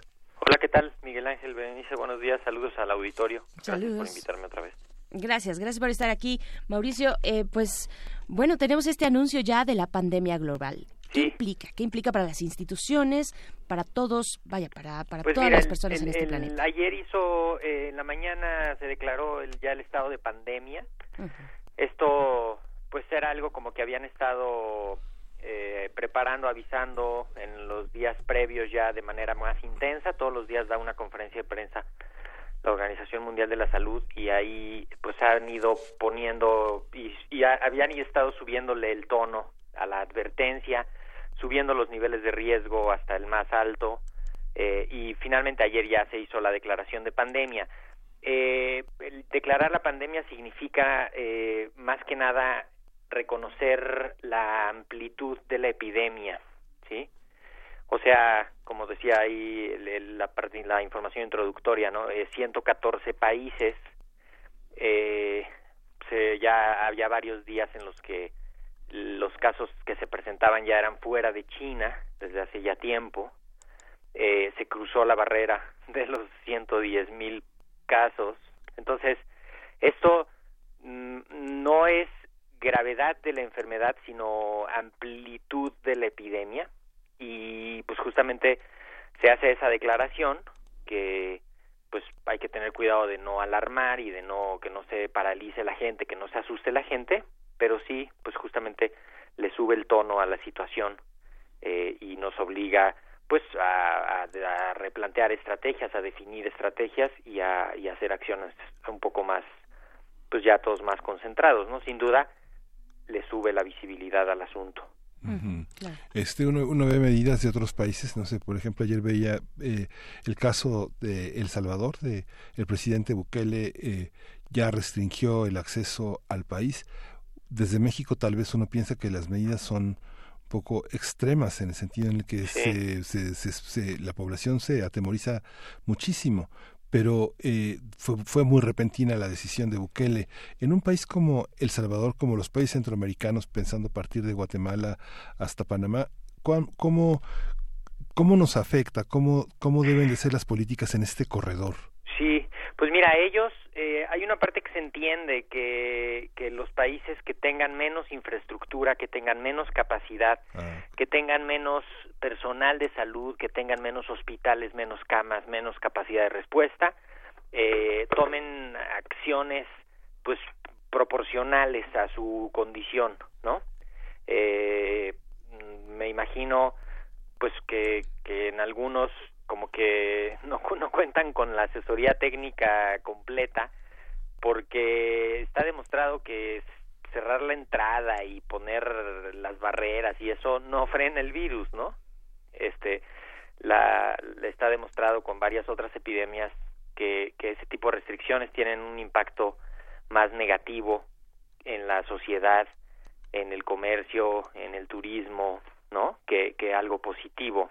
Entonces, pues lo, o sea, digamos ahí lo ideal es tener la capacidad de identificar a los casos, eh, implementar incluso los filtros en los aeropuertos, que es lo que va a hacer el gobierno de México a partir de hoy, ya va a aumentar los filtros a, a más países, ¿no?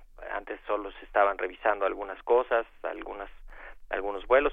Entonces, pues cada uno, eh, cada país está acomodando de acuerdo a sus circunstancias y de acuerdo a su a la condición de la epidemia hacia el interior, que en realidad estamos viendo la evolución de muchas epidemias, ¿no? Eh, con rostros distintos, con comportamientos distintos y pues eh, cada país se está adaptando a sus características internas, a sus capacidades y básicamente es lo que hay que ir siguiendo. Claro. Fíjate que estoy revisando ahorita la, la Gaceta Universitaria, todos los jueves se publica un nuevo número y, te, y, y te hicieron una entrevista, eh, doctor Mauricio Rodríguez. Sí, ayer. Sí, eh, cuéntanos por favor, eh, hay una cuestión interesante también de, de aclarar que es eh, el comportamiento clínico del virus. Sí, pues mira, la- no hay que perder de vista que la mayoría de los casos eh, son se presentan como una enfermedad leve, ¿no? También la gente piensa que ya porque lo declaran pandemia, entonces ya el que le dé le va a dar fuerte y va a ser grave. Eh, y no es así. La mayoría de los casos son eh, se presentan de manera leve, como un catarro eh, quizá este, un poquito más eh, parecido a la influenza, con un poquito más de, de ataque al estado general o algo así, pero eh, se pueden digamos, cuidar en su casa sin contagiar y con las medidas generales, que no tengan mucha fiebre, que no tengan mucho dolor, y con eso se limita, ¿no? Eh, algunos van a desarrollar la enfermedad un poquito más fuerte, que generalmente son los mayores de 60 años, o algunas personas que tengan alguna condición que, que pueda hacer que pues que no evolucione favorablemente, ¿no? La, que personas que fumen, personas que tienen asma, personas que tienen problemas del corazón, etcétera. Eh, y de esos, si se manejan adecuadamente, si van bien al hospital y los revisan y tal, y si se necesita y los atienden, eh, se curan y se recuperan y se dan de alta y no hay problema. Unos menos son los que se pueden complicar un poco más y van a necesitar atención ya más especializada, un poco más aparatosa, eh, y muy pocos mueren, generalmente las personas de mayor edad, más de 65, más de 70, más de 80 años, eh, entonces, pues es un poco como ver el espectro de la enfermedad. La gran mayoría se recupera eh, y ya, eh, pues el, el, el punto es que cuando estén enfermos no hagan contagios y con eso pues vamos a romper la, la transmisión, pero eso lo vamos a hacer en, las, en la comunidad, no lo no se va a hacer en los hospitales, ¿no? Como habíamos hablado en programas anteriores, la, el tratamiento tiene que es, es, es un tratamiento eh, realmente doméstico, con medidas de, de, de, sueño, de descanso, de alimentación, de hidratación. No, no hay algo así extraordinario, no hay, ¿no? No hay un medicamento específico contra el virus, no hay eh, lo importante es justo que si alguien tiene alguna otra enfermedad pues que no se descompense esa enfermedad y vigilar que la fiebre esté controlada que no haya dolor que, que, que esté bien hidratado que tome mucha agua simple eh, para que no tome agua con azúcar o refrescos o alguna cosa así este y que esté eso descansando y lo más importante que no contagie a otros ¿sí? Porque lo que ahorita queremos es que los que se vayan a ir enfermando no contagien a otros porque puede ser que a ellos no les dé muy fuerte la enfermedad, pero sí van a contagiar a alguien que le puede dar más fuerte. eh, estamos como volteando a, a que cada quien identifique en sus familias a los más vulnerables, por decirlo así. O sea, a los mayores de 60, 65, 70, 80 años eh, y que plantean ya desde ahorita estrategias de cuidado de, de estas personas, o sea, ya incluso quizá restringirles las visitas eh, a los abuelitos, que no los visite así toda la multitud de la familia. Eh, quizá en los siguientes fines de semana, si es que sacan a pasear a los abuelitos esos fines de semana, eh, pues considerar mejor quizá no hacerlo, plantear otro tipo de actividad para no exponerlos a un centro comercial o a una plaza o a, hacia multitudes donde pudiera haber alguien enfermo que los contagie. Eh, y también que las personas que los visiten en sus casas pues que no vayan enfermos ni de chiste los niños que traen catarritos a todas horas eh, y los adultos que a veces dicen ay yo traigo un catarrito pero igual voy a ir a visitar al abuelito este o a la abuelita o a la tía eh, no ahorita hay que hay que modificar esas conductas pues justamente para disminuir el riesgo de que se enfermen ellos que son los que los que se pueden complicar un poquito más Uh -huh. Y nuestra población está como muy sensible a esto, ¿no? Yo creo que a veces no depende ni de grado académico, ni no, es, como, es una cuestión es como de sensibilidad. Mucha gente ya no visita en las primeras semanas a una persona que ha tenido, que, que, que ha parido recientemente, un bebé Exacto. recién nacido.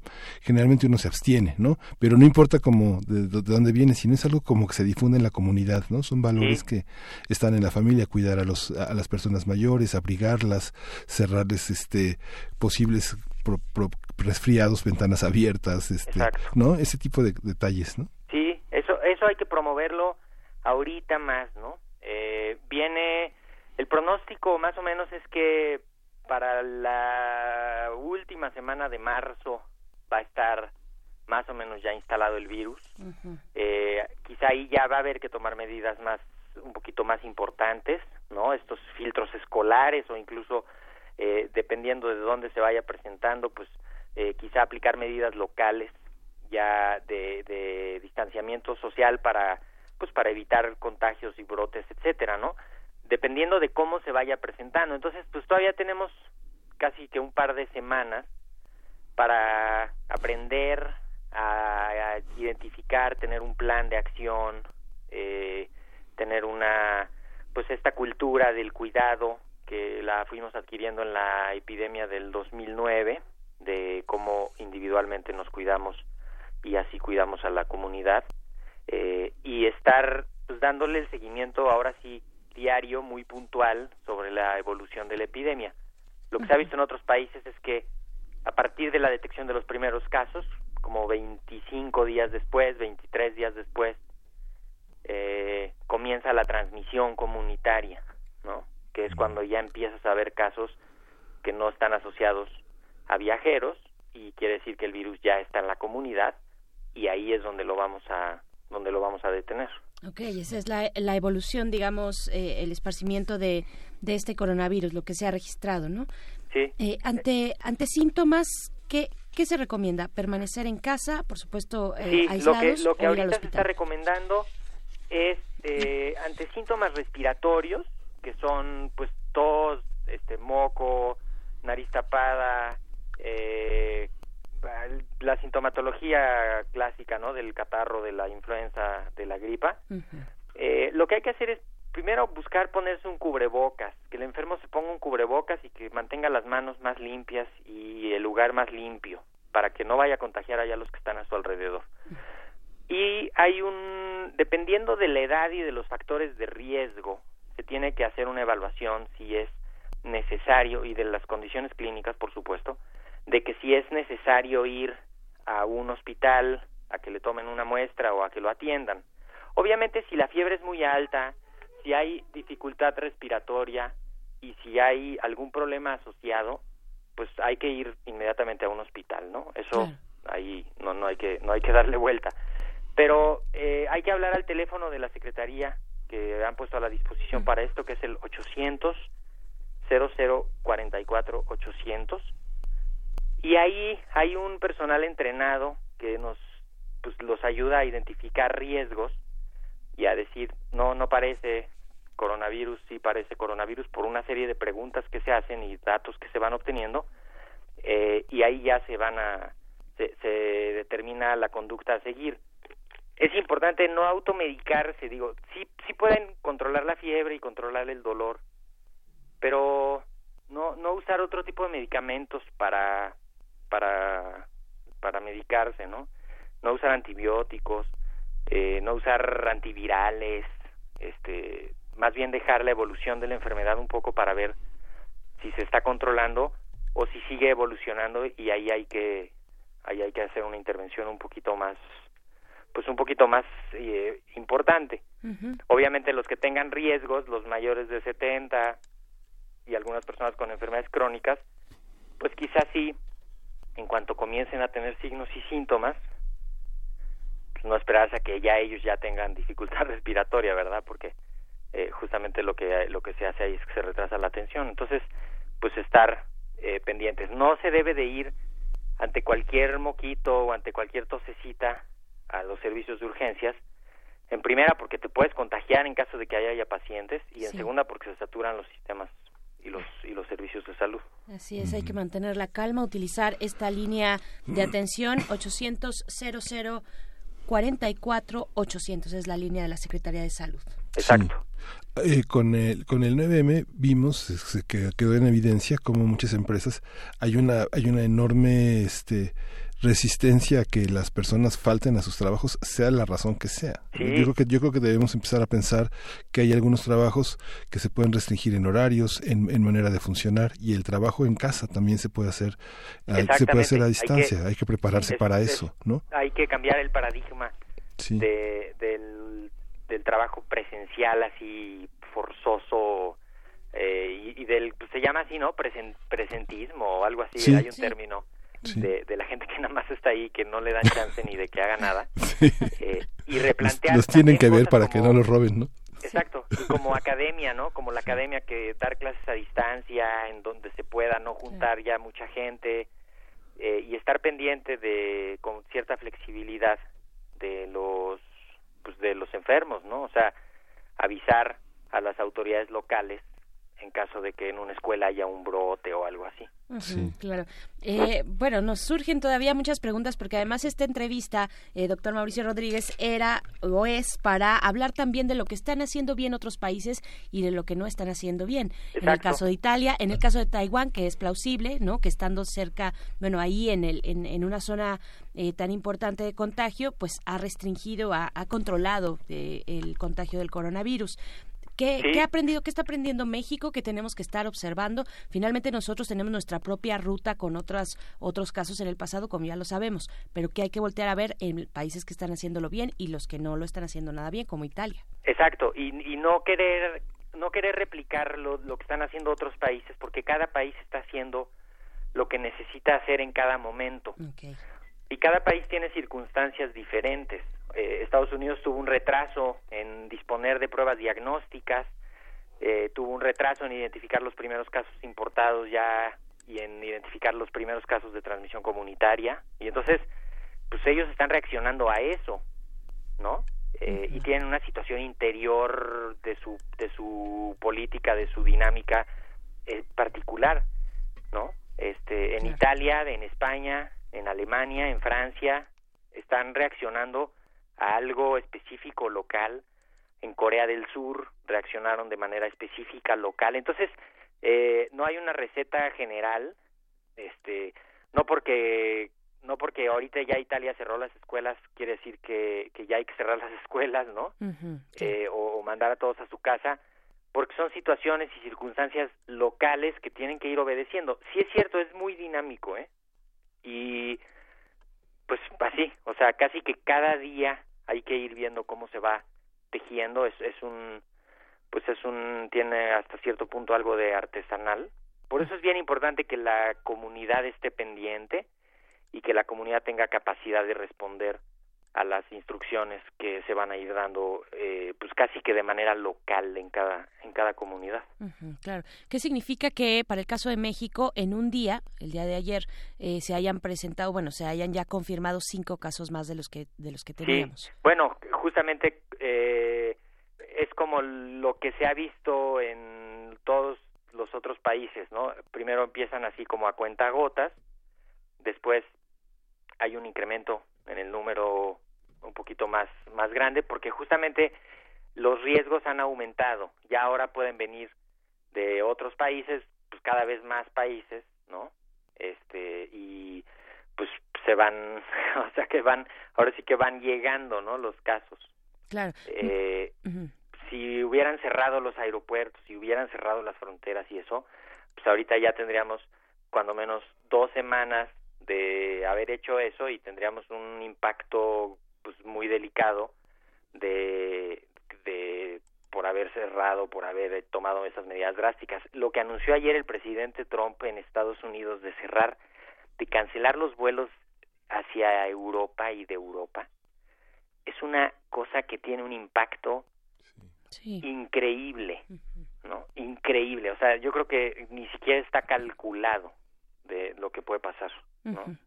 Claro. Pero tiene ese equipo, pues esa idea de que eso, construyendo un muro y las barreras físicas y, y el enemigo, el, o sea, el virus es un es un extranjero y hay que bloquearlo, este y pues ya lo tienen allá adentro, ¿no? Es que está en todos los ámbitos de su vida el O sea, muro, cada ¿no? país se está adaptando a sus a su epidemia interior Así es. y eso pues hay que hay que irlo hay que irlo vigilando por eso no hay que detener la conversación y hay que hay que mantener a las audiencias pues con los datos actualizados y con la información conforme se vaya desarrollando Tenemos un par de, precisamente un par de minutos para desahogar algunas dudas que nos ponen Sí. en redes Sí, claro sociales. Si se podría comentar si los antirretrovirales, nos dice Anar, Anar Luna, para VIH son efectivos con el sí coronavirus. los los antirretrovirales eh, que se utilizan para el, VI, para el VIH, que es un virus mm, ligeramente parecido a este en cuanto a su material genético, son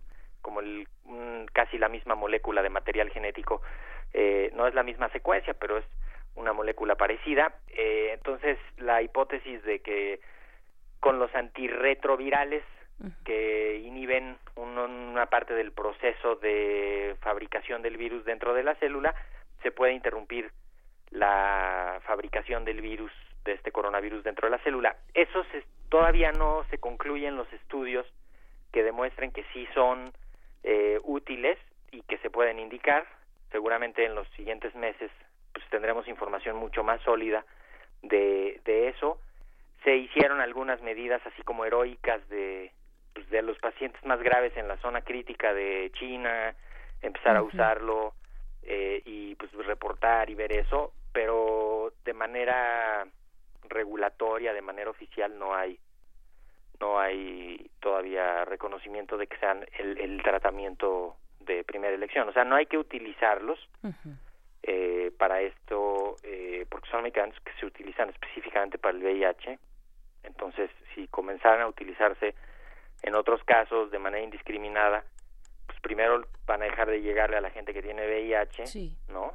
Eh, y segundo, eh, pues hay que monitorear la toxicidad y hay que hacer algunas otras cosas que en, en la desesperación de la terapia eh, emergente, pues no puede pasar desapercibido, pero no hay que no hay que utilizarlo. Seguramente habrá protocolos en algunos hospitales donde vaya a haber pacientes donde van a evaluar si funcionan o no y entonces ya nos dirán con más elementos científicos si procede esos, esos medicamentos. Por supuesto, también preguntan, cuando te curas de coronavirus, ¿se genera inmunidad al virus? ¿Se vuelve a contraer? Bueno, la, como que los datos más grandes dicen que sí.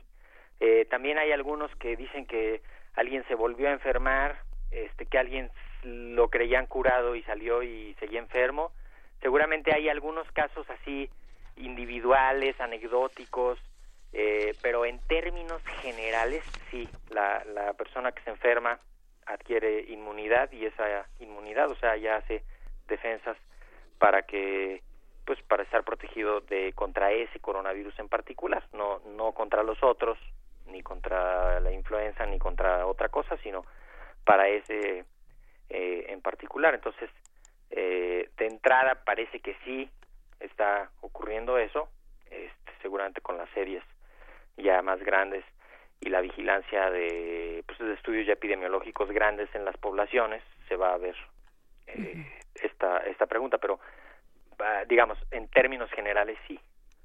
Bien, también, eh, ¿qué cuidados requieren los que enferman gravemente y en qué momento se debe acudir al hospital y en qué momento se debe también tomar el teléfono y llamar a esta línea para disipar dudas? Quizá podríamos poner así como un punto de corte eh, la dificultad respiratoria, por supuesto, una fiebre de difícil control, ¿no? Una fiebre que no se quite, que ahí esté la fiebre persistente, eh, y alguna descompensación de, de otra enfermedad eh, si tienen hipertensión, si tienen diabetes, si tienen enfermedades pulmonares que se descompensen y que se agrave un poco y también tos persistente que dificulte respirar, ¿no? A veces la tos así este con muchas flemas o muy repetida o algo así hace que pues que no se respire bien y después de varias horas de estar así hay hay complicaciones. Esos serían como los escenarios para ir a buscar ayuda inmediatamente. Eh, cuando es algo leve, como un catarrito, un dolor de garganta, este, un poquito de calofríos y algo leve, simplemente hablar eh, para preguntar más o menos pues lo que ahí se vaya a preguntar y a obtener esa información y, y no y no saturar los servicios de salud. Una última pregunta, doctor Mauricio. La amantadina, ¿La mantadina es eh, funciona contra el coronavirus? No, tampoco.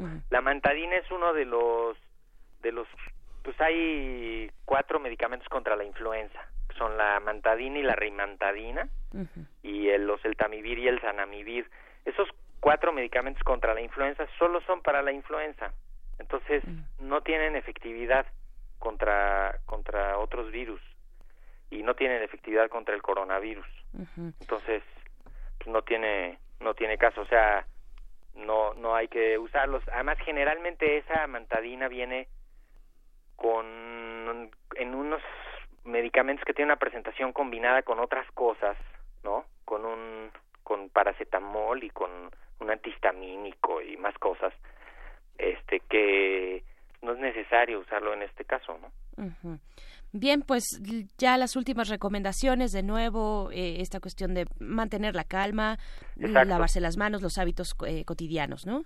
Sí, mantener la calma, eh, identificar a los más vulnerables en sus comunidades, en sus casas, en sus familias, tener un plan de acción con ellos, eh, preparar eh, especialmente a ellos ya acciones específicas en la casa del abuelito que haya o de la abuelita o del tío grande eh, o del tío enfermo que haya un gel a la entrada que solo los vayan a visitar personas sanas este aunque sea alguien que les va a llevar algo en buena onda o algo así no no no este en la puerta el que vaya con cualquier síntoma de catarro o algo así y cuidarnos ahorita un poquito más cuando menos las siguientes semanas y luego Sí. ya regresamos a ver.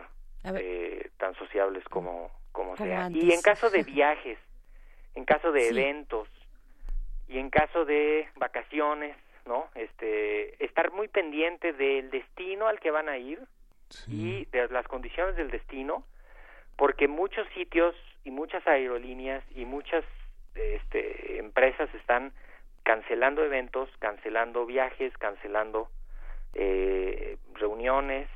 Entonces, estar muy pendientes de eso, ¿no? A veces podría ser que sí te puedas ir, pero te toque allá un cierre, te quedes por allá por donde andas Sí. y pues la verdad es que lo mejor es no ir eh, en esas en esas situaciones no Sí. claro. eso también es es bien pendiente la la UNAM tiene la clínica del viajero eh, hay un sitio de internet donde se están ahí replicando los avisos sobre pues sobre viajes y hay que estar hay que estar pendientes y también pendientes del pues, del comportamiento de la epidemia a nivel local no en la en la alcaldía en la ciudad en el municipio en el estado eh, y en el país pues para poder actuar en consecuencia Sí. Así pues es. muchas gracias, Mauricio. No, pues ya seguimos habiendo, comunicación. hablando de las medidas. Quien tenga ensayos con su orquesta, serio, un concierto para abril, mejor que ensayen estas dos semanas. Exacto, que sigan ensayando los que vayan a tener su concierto en abril. El Vive Latino parece que Sí, no va. tiene modificaciones anunciadas todavía hasta ahora, que es este fin de semana. Sí. Este y muchos eventos en Estados Unidos sí, hay que hay que seguir eso.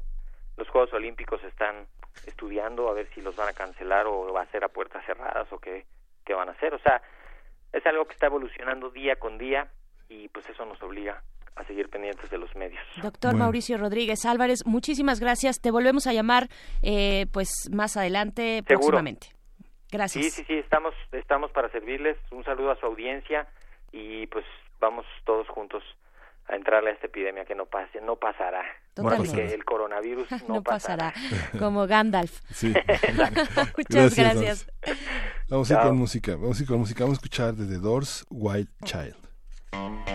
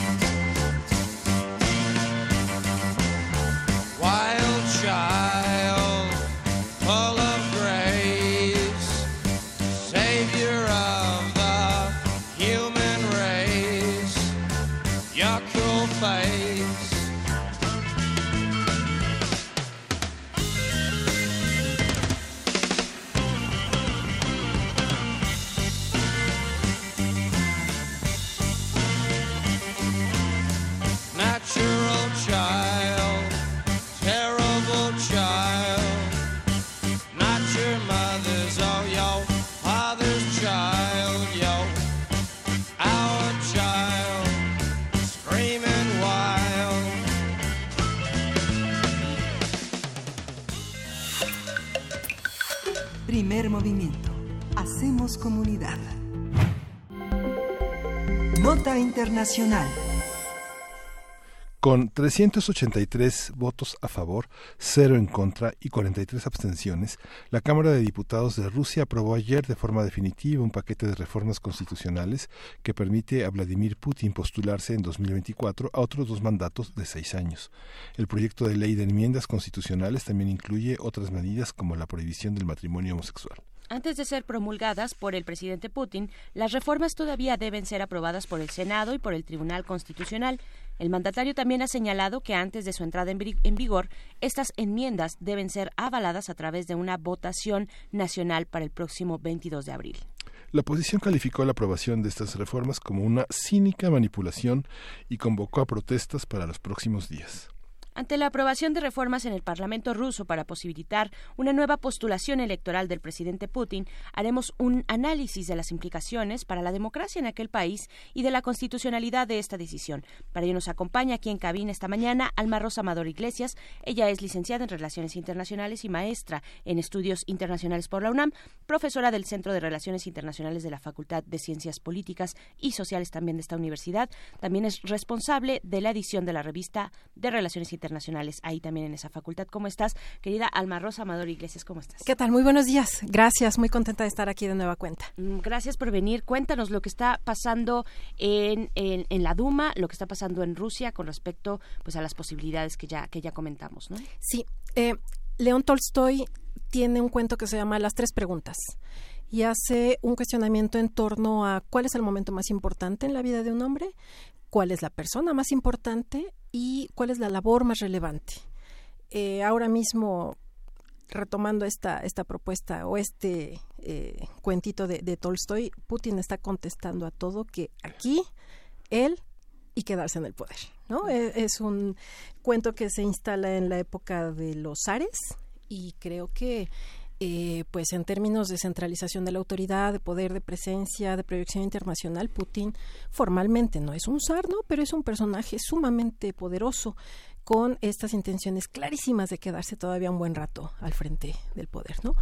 Em, lo que em, eh, ha estado sucediendo prácticamente desde inicios de año es eh, justo la articulación de una reestructura de la constitución rusa, en donde eh, lo más destacable precisamente es esta posibilidad de que Putin se quede hasta 2036, ¿no? Es un lapso sumamente amplio que le convertiría, le confirmaría, porque ya lo es, eh, como el, eh, la persona que ha ocupado el, eh, la primera magistratura de Rusia por el periodo más amplio tras la desintegración de la Unión Soviética. ¿no? Es al momento actual lleva pues 20 años al frente del poder, lo cual no es nada despreciable y en el supuesto de que estas enmiendas se aprueben, que yo creo que esto es lo que va a suceder, em, pues el hombre estaría rebasando los 80 años y ejerciendo precisamente este poderío frente a un país gigante, complejo, diverso, pero sumamente interesante y relevante en asuntos internacionales como lo es Rusia. Además sería este como el como después de la era Trump eh, sería justamente llegaría esa esa previsión si es que Trump gana las elecciones en Estados Unidos, que también es una previsión muy muy muy muy próxima. Y sí, eh, ahora mismo, claro, eh, vivimos una época multipolar, ¿no? En donde podríamos estar hablando de que Putin sobreviviría a, a Trump, a Angela Merkel y pues a varios personajes encabezando el mundo eh, euroasiático, ¿no? Por ejemplo, Erdogan, creo que en Turquía, creo que también tiene intenciones de perpetuarse, pero no creo que las tenga todas consigo como sí lo tiene Putin, ¿no? Eh, Putin es un personaje muy peculiar por razones muy diversas. Eh, creo que la primera de ellas tiene que ver con esta construcción de su autoridad a partir del pleno y profundo conocimiento de cómo funcionaba la Unión Soviética. Recordemos que él fue un agente de la KGB, este cuerpo de seguridad, de espionaje eh, bárbaro, ¿no? Eh, que, que incluso le hizo tener presencia en Dresde, en Alemania Oriental, cuando Guerra Fría, y que posteriormente ocupó, hubo un cambio ahí más bien cosmético en el nombre de la institución, y eh, siempre ha estado al frente en términos de seguridad nacional, ¿no? dirigiendo esta KGB renovada. Em, ha tenido también la posibilidad de interactuar con diferentes eh, actores políticos de Rusia. Recordemos que Vladimir Putin llega eh, en 99 como el, eh, personaje detrás de la presidencia de Boris Yeltsin y cuando el 31 de diciembre del 99 Boris Yeltsin dimite, inmediatamente Vladimir Putin asciende como presidente interino. En marzo de 2000 gana la primera elección, ¿no? Con un eh, porcentaje superior al 55% de preferencias electorales y a partir de entonces, pues ha venido ganando en cada elección que se ha presentado, ¿no? Ahora mismo sus márgenes eh, o, o su más bien sus tasas de preferencia electoral rebasan el 75%, lo cual no es nada despreciable después de 20 años de estar al frente del poder. Eh, hay muchas voces que hablan de que estas cifras también están manipuladas, que hay eh, dudas en torno a la eficiencia real de estos ejercicios democráticos, de estas consultas democráticas, estas elecciones libres, ¿no? Eh, pero el hecho es que Putin sigue en el poder, ¿no? Y que bajo estas em, eh, intenciones de modificar la Constitución, bueno, pues tendremos Putin para rato. Em, yo quisiera llamar la atención en torno a que ojalá solamente fuera la, Constitución solamente fuera reformada en términos de el tiempo y las oportunidades que Vladimir Putin tuviera para ocupar, seguir ocupando la primera magistratura de Rusia. Creo que estas reformas constitucionales eh, van más allá de eso y es eh, lo que a mí me gustaría traer a colación, porque eh, si bien es cierto que eh, se está proponiendo esta, eh, este borrón y cuenta nueva en términos de eh, los periodos de mandato anteriores y que Putin tuviera esta posibilidad de quedarse hasta 2036. La verdad es que también en términos de identidad, eh, de unidad nacional, de símbolos, estas reformas constitucionales son sumamente relevantes. Por ejemplo, hasta el momento actual, Rusia es un Estado laico. Una de las reformas constitucionales, una de las propuestas que se estarían presentando tiene que ver con la inclusión de la figura de Dios en la Constitución, ¿no? Lo cual en pleno siglo XXI, bueno, este, nos hace un poco de ruido, ¿no? Eh, la incorporación de la fe en Dios como un elemento sustancial relacionado con la identidad rusa. ¿no? Esto obedece ciertamente a un acercamiento no reciente, ya tiene un buen rato trabajándolo Putin, con el patriarca de la Iglesia Ortodoxa, ¿no? el, eh, señor Kirill, el patriarca Kirill, eh, pero sería relevante en términos de incorporación de algo que se supone que debe quedar al eh, libre albedrío de los individuos, ¿no? Pero recordamos aquí que esto de la democracia al estilo occidental en Rusia no es precisamente entendido de la forma más amplia como de este lado eh, lo, lo, entendemos. ¿no? Eh, otra, otro elemento que me parece muy relevante, y aquí sí hay una relación directa con asuntos y actores internacionales, tiene que ver con que Rusia va a defender la verdad histórica. ¿Qué significa esto? Que estos eh, autores, estos actores políticos que hacen estos intentos de revisionismo histórico, de reivindicación de ciertos actores, de reinterpretación de algunos episodios, van a encontrarse con pared. ¿no? La verdad histórica es aquella que el gobierno en turno le hace Putin, interpreta y determina como relevante, necesaria y pertinente para la construcción de la identidad nacional del alma rusa. ¿no? Uh -huh. Esto también importa. ¿no? Eh, también se pretende establecer jurídicamente que Rusia es el sucesor legal de la Unión Soviética, lo cual en la práctica, bueno, ha venido sucediendo, pero en términos jurídicos, pues también es un salto interesante porque eh, nos estaría hablando precisamente de esta intención de proyectar una figura de Rusia como un actor fundamental en relaciones internacionales y que no quita el dedo del renglón. El lunes pasado, con esta caída en los precios del petróleo, este estremecimiento de las bolsas eh, de valores en, en, todo el planeta, eh, también vimos una manifestación muy clara de este poderío ruso, ¿no? La propuesta era disminuir la oferta, la producción de barriles de petróleo.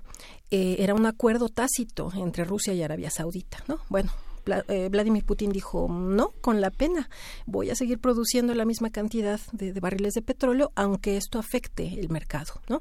Entonces, esta posibilidad de un mandatario de poder imponer su voluntad, incluso de seguir eh, teniendo una injerencia muy clara, muy abierta en asuntos internacionales, nos da cuenta de ese respaldo, esos elementos de negociación que Putin ha construido durante los últimos 20 años, ¿no? Eh, hay una, una peculiaridad. Eh, si vamos siguiendo esta idea que, que, va persiguiendo Putin de que eh, la Federación Rusa sea la sucesora legal de Unión Soviética, Bueno, pues entonces estaríamos encontrando una respuesta afirmativa a esta hipótesis que nos habla de, que nos cuestiona sobre el, la relación entre el liderazgo, la fortaleza de una autoridad dirigiendo el Imperio Ruso o la Federación Rusa o la Unión Soviética, ¿no? Y los momentos más brillantes de cualquiera de estas tres entidades en relaciones internacionales. Lo que hay que decir es que Putin, desde su llegada al poder, ha registrado tasas de crecimiento del PIB sumamente relevantes. Y que si bien ahora mismo los ciudadanos rusos no le están pasando del todo bien porque hay eh, una inflación importante y una carestía de ciertos productos y sobre todo una restricción a sus libertades individuales y colectivas, creo que habría que, que, evaluar la pertinencia de esta interpretación o reinterpretación de la democracia y los valores occidentales en la Rusia del siglo XXI. Aquí hay otro elemento fundamental. La intención de Putin desde que llegó al poder ha sido que esos valores liberales occidentales no permeen en las capas sociales, políticas e intelectuales de Rusia. A él no le gusta la democracia ¿no? Es, creo que a todas luces es evidente que esto de eh, la apertura, la transparencia, eh, todos estos procedimientos que en Occidente son característicos de estas democracias eh, liberales, bueno, a Putin no le encantan, ¿no? Hemos estado viendo en, en los últimos meses manifestaciones cada vez más frecuentes, pero con una peculiaridad hay una ley que prohíbe que multitudes, que, que grupos eh, importantes de personas se reúnan en espacios públicos. Está prohibido. Se puede llegar a la cárcel por juntarse en eh, grupos ¿no? para, para manifestarse en contra del gobierno. Bueno, lo que hacen los rusos es que se manifiestan de manera individual. ¿no? Ayer veíamos las imágenes de eh, personajes que se iban turnando, levantando pancartas frente a la entrada de la Duma, ¿no? porque pues así estaban evitando esto de que se les llevaran a la cárcel porque se estaban conglomerando para manifestarse. Bueno, no estoy violando la ley, me estoy pronunciando yo solo, pero estoy haciendo valer la voz de un eh, colectivo mucho más amplio, ¿no? Entonces se van turnando, van cambiando las pancartas, van para tratar de ir salvando estas restricciones a la eh, manifestación a través de colectivos, ¿no? Que también sería una cosa interesante por, por destacar. Em, hay otra cosa que se eh, trata de introducir a través de estas reformas constitucionales, que se garantice inmunidad a todo aquel presidente o figura que haya sido presidente y que se le garantice un lugar en el Senado con carácter vitalicio. O sea, Putin ya está preparando también su salida. Para 2036 el hombre tendrá 83 años, lo cual en términos de una persona promedio real, ¿no? Sería como imposible de pensar que eh, tendría las capacidades físicas, intelectuales de dirigir los destinos de un país. Bueno, estamos hablando de Putin, ¿no? A Putin lo hemos visto eh, siendo fotografiado buceando, eh, practicando caza, cabalgando, mostrando el torso. O sea, es un hombre que se mantiene en plenitud de sus facultades físicas y mentales, ¿no? aunque a algunos no les parezca que mentalmente esté dispuesto para esto.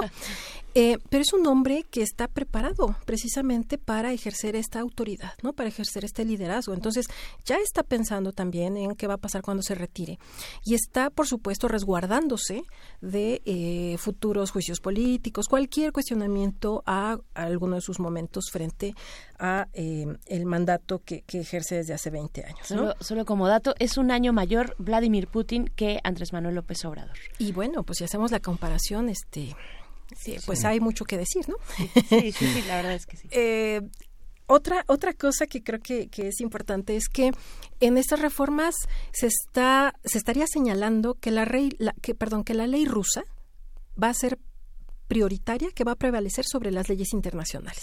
Y entonces es ahí donde los europeos y otros actores políticos eh, pues abren desmesuradamente los ojos porque ha habido muchos episodios a través de los cuales los ciudadanos eh, rusos han tratado de echar a andar eh, demandas o en todo caso estas posibilidades de ser protegidos de eh, la, la, la, persecución que han sufrido por parte de algunos eh, algunas instancias de seguridad de inteligencia rusas no tenemos casos muy conocidos no Ana Politovskaya esta periodista que hace años murió asesinada en la puerta de su casa no sí.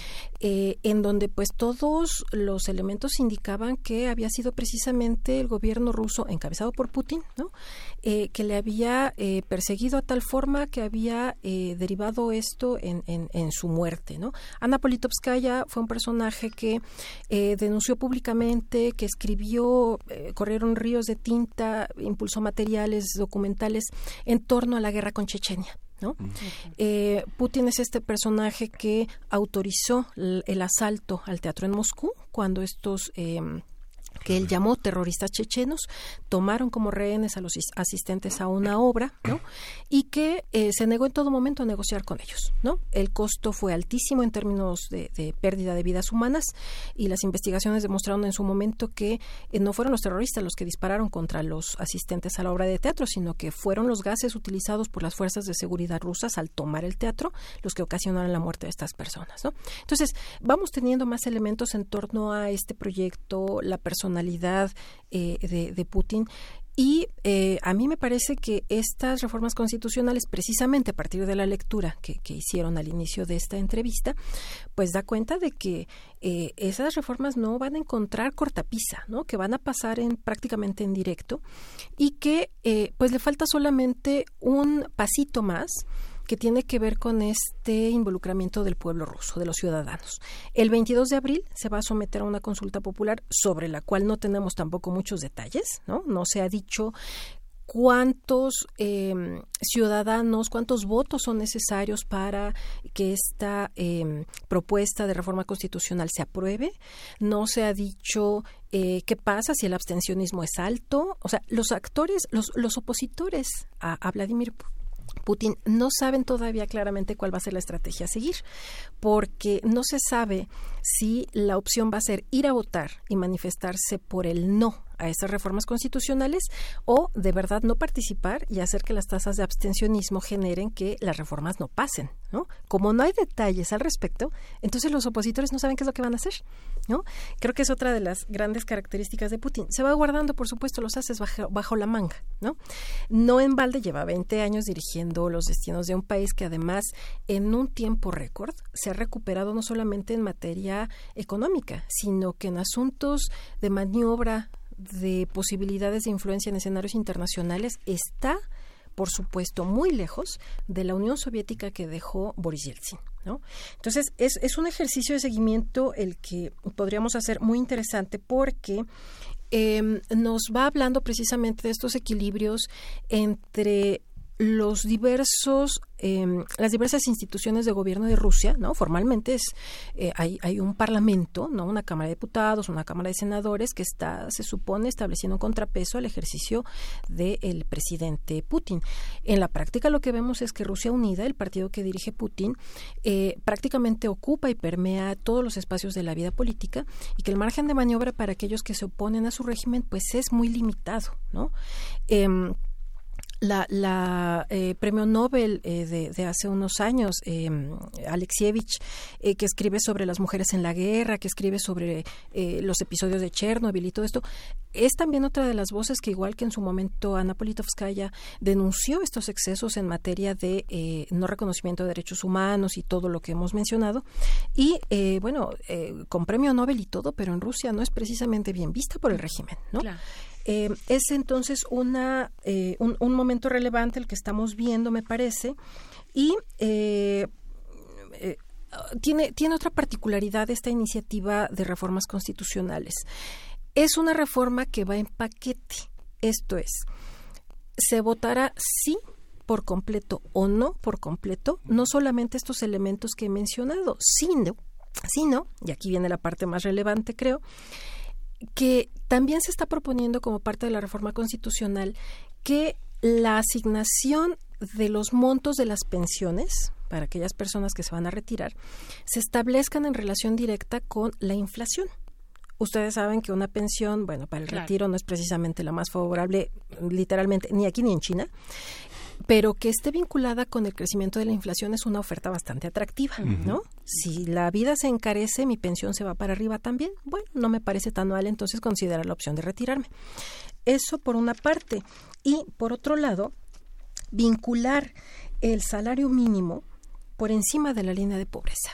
O sea, si a mí me van a garantizar que con ese salario mínimo yo voy a poder vivir de manera más o menos digna, bueno, me lo pienso si me voy a retirar, y aquí hay que prestarle mucha atención a la curva poblacional de Rusia, que se está envejeciendo, ¿sí? Eh, si me van a ofrecer estas posibilidades de retiro mm, en condiciones más o menos manejables, pues sí lo voy a pensar, ¿no? Entonces, esto que le llega directamente al bolsillo del ciudadano ruso, se mete en el mismo paquete en ser. donde se va a cuestionar si el ciudadano quiere que Putin se quede por 16 años más. Entonces, es una cosa que vamos a ver como eh, peculiar, yo creo que va a pasar prácticamente en directo, ¿no? Y que este ejercicio de consulta popular y de su posterior eh, referendo con el Tribunal Constitucional, eh, pues va, va a pasar prácticamente en directo. Pues sí, estaremos pendientes el 22 de abril eh, esta votación nacional para avalar las enmiendas o rechazarlas. Eh, querida Alma Rosa Amador Iglesias, muchas gracias. Se nos fue el tiempo. Queríamos también eh, sonar a, a Pussy Riot, estas chicas que Sí, hicieron claro. un gran escándalo, nada más por mencionar tantito en la final del Mundial 2018 allá en Rusia, pero bueno, mujeres que, que se oponen también y muchas otras personas eh, en este contexto de Vladimir Putin, pues te agradecemos mucho. Al contrario, muchas gracias. Gracias, Buen día. Nos despedimos de la radio Nicolaita también. Y nos vemos en la próxima hora que está, pero verdaderamente interesante. Síguenos en redes sociales. Encuéntranos en Facebook como Primer Movimiento y en Twitter como arroba PMovimiento. Hagamos comunidad.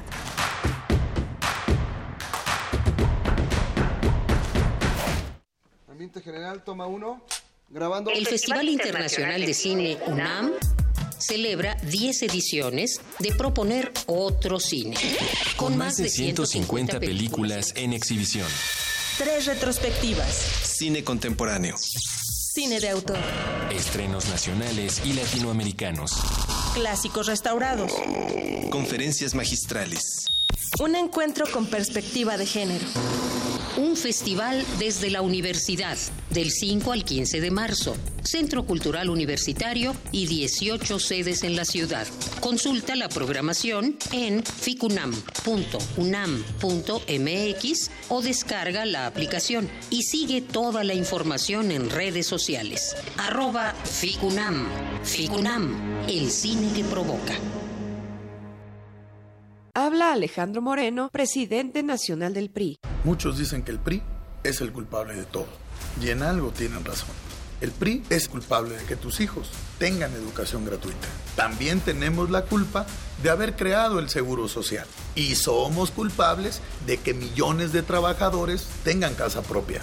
Así que la próxima vez que prenda la luz de tu casa o llegues más rápido a tu destino, échale la culpa al PRI. PRI, PRI. PRI, el Partido de México.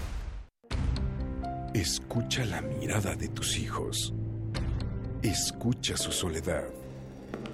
Escucha sus amistades. Escucha sus horarios. Estar cerca evita que caigan las adicciones. Hagámoslo juntos por la paz. Estrategia Nacional para la Prevención de las Adicciones. Secretaría de Gobernación. Gobierno de México. ¿Has intentado dejar de beber y no puedes? Puede ser que seas un alcohólico. ¿Alcohólico se escucha fuerte? Las consecuencias pueden ser peores. No dudes, infórmate. Mayor información al 5705-5802. Lada sin costo 01800-561-3368. Máximo ha muerto. Su muerte me lo devuelve como fue. Egoísta. ¿Quién supo cómo fue? Tu misma pregunta es respuesta. Un hombre corriente, Máximo era encantador. como hay millones. Fue un ser vulgar que solo sabía ir a lo suyo por los caminos más trillados. Porque tu querido Máximo era un ángel de maldad. El entierro se verificará mañana a las 11. No se admitirán coronas. Que en paz descanse. Que Dios lo tenga en su santa gloria. Fue un joven decente. Juego de cartas. Escucha esta producción a lo largo de la programación. Una producción de Radio UNAM y la cátedra Max Au en Arte y Tecnología.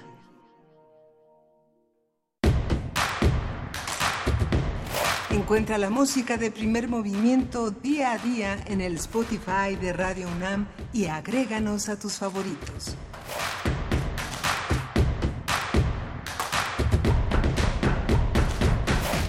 Hola, ¿qué tal? Estamos de vuelta cuando son las 9 con 5 minutos de la mañana de este jueves, jueves 12 de marzo, y estamos en esta cabina. Miguel Ángel Quemain, ¿cómo estás? Hola, Berenice. Me da miedo toser porque ya me da este me da miedo que me confundan. Que te confundan con... Pero bueno, ya estamos empezando a adoptar medidas que hacia finales de este mes van a empezar a hacer un protocolo. Hay que hacer de la distancia una cercanía hay que protegernos, pensar que la cercanía es una manera de cuidarnos, de tener, de tener la, la mayor calidad eh, de vida posible en el marco de una de una pandemia que pues así es, sí atemoriza cuando uno ve que finalmente por un momento en el planeta el poder del dinero es menor frente al poder de la conservación de la salud, de la prevención, y pues es importante tener esta, este, este panorama como un protocolo, como algo que también nos humaniza, nos acerca y que no nos atemoriza, no hay que tener miedo, ¿no? claro. Pues sí, eh, venimos también de esta conversación, eh, bueno, una conversación muy amplia, ojalá ustedes puedan revisar el podcast, que, que finalmente eh, lo del coronavirus pues es una discusión, una conversación que debemos tener cotidianamente porque van aumentando los casos, porque las medidas se van tornando hacia otros límites, pero también conversábamos con Alma Rosa Amador sobre las reformas en Rusia que darían un amplio margen de posibilidades electorales a Vladimir Putin. Por acá en redes sociales nos dice Chava Sal, dice bueno, primero R. Guillermo nos da, nos pone las edades de varios presidentes, AMLO 66, Merkel, Angela 65, Trump 73, Biden 77, Bernie Sanders 78, Putin 67, Boris Johnson 55, Xi Jinping 66, pero también me nos comentan por acá, me dice eh, Chavasal, dice, tu comentario, Berenice, muestra tu amlofobia. Ah. Eso que dijiste que es mayor que el presidente mexicano, que es un año. Bueno, pues yo creo que eh, Vladimir Putin se distingue, se distingue físicamente y en sus actividades cotidianas eh, muy orientadas hacia eh, el, pues actividades al aire libre, hacia la cabalgata, hacia ciertas eh, pues actividades que requieren de una fuerza física importante para la edad que tiene que no tienen muchos otros políticos pongo el ejemplo de Andrés Manuel López Obrador porque es nuestro presidente pero puedes eh, poner cualquier otro ejemplo no necesariamente tienen esta forma eh, están en esa forma en esa condición física que se le ve al menos de lejos a Putin ¿no? sí claro aquí en Primer Movimiento siempre hemos tenido muchísimo respeto por lo que representa la trayectoria, los, eh, los cuidados, la edad del presidente hay muchas cosas que juegan a su favor, que es esta enorme memoria, esta enorme capacidad que muestra de recuperar muchas cosas del pasado, de ser un protagonista de cosas del pasado, pero también la preocupación de que sabemos que la talla de la cintura es una cosa que nos acerca a todos los mexicanos que tienen más de 45 años a unas posibilidades de infarto, a enfermedades cardiovasculares. Claro que nos preocupa, nos preocupa que el presidente esté sano, que esté bien, que esté fuerte, mm. pero hay condiciones étnicas que hacen que unos grupos sean más fuertes que otros. Es muy probable que con 86 años eh, Vladimir Putin siga gobernando Rusia, ¿no? Que tenga las condiciones físicas para hacerlo. En cambio, digamos, eh, no es un hombre que visite, que viaje tanto, que, que haga mañaneras, que esté tan expuesto a un desgaste físico como nuestro presidente. O sea, la, la verdad es una edad en la que muchos, eh, muchas personas ya han tirado la toalla físicamente en términos de salud. La incidencia de enfermedades cardiovasculares entre nosotros, de diabetes, de obesidad, es muy fuerte y bueno, este, pues qué bueno que esté bien, qué bueno que tenga esa edad y que, y que se mantenga bien. Por supuesto, es un debate, por ejemplo, también que ha rondado, o al menos un tema, que ha rondado la candidatura de Bernie Sanders en algún momento, ¿no? En este y en, el y en la postulación pasada. En fin, no, no, no es amlofobia, les, les eh, aseguro que no es amlofobia. Eh, gracias por sus comentarios. Tenemos por delante... Tampoco tenemos un culto a la juventud, ni nada, ni, decimos el presidente más joven, y no. El más, no, Que ha sido como un culto prista a los presidentes jóvenes, ¿no? Ha sido una cosa que justamente se, se, se es parte de la cultura que le teme al envejecimiento, que cultiva esta cuestión de lo físico de una manera exagerada. ¿no? Pero hay un contraste entre personajes que tienen una edad tan cercana eh, y que se, se, muestran de una manera tan diferente. Y, y, Vladimir Putin ha eh, construido a su alrededor también esta imagen de sí mismo, de un hombre poderoso y físicamente fuerte, ¿no? Este, cabalgando, atravesando un río, en fin, todas estas imágenes que tenemos de Vladimir Putin.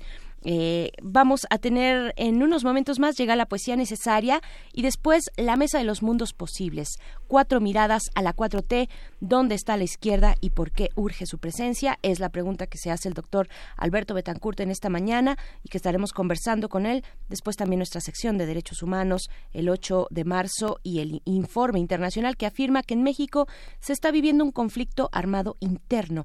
Ese es el tema que propone Jacobo Dayan, coordinador académico de la Cátedra Nelson Mandela de Derechos Humanos en las Artes de esta universidad para nuestra sección de derechos humanos.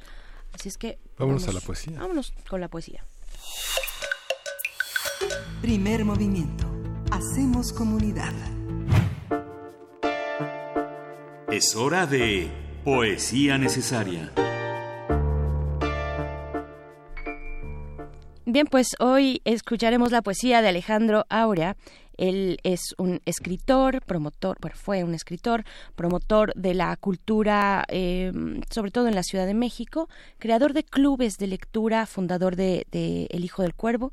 Si ustedes se han dado una vuelta por ahí por Coyoacán, bueno, pues es un lugar de muchos años y, emblemático donde reúne, se reúne cada fin de semana mm, muchas personas a pasar un buen rato. Pues bueno, ahí, ahí también en El Hijo del Cuervo un buen amigo que es Carlos Carranza continúa con la labor de Alejandro Aurea eh, con el Club de las Aureolas que fue fundada eh, por Alejandro hace 24 años ya.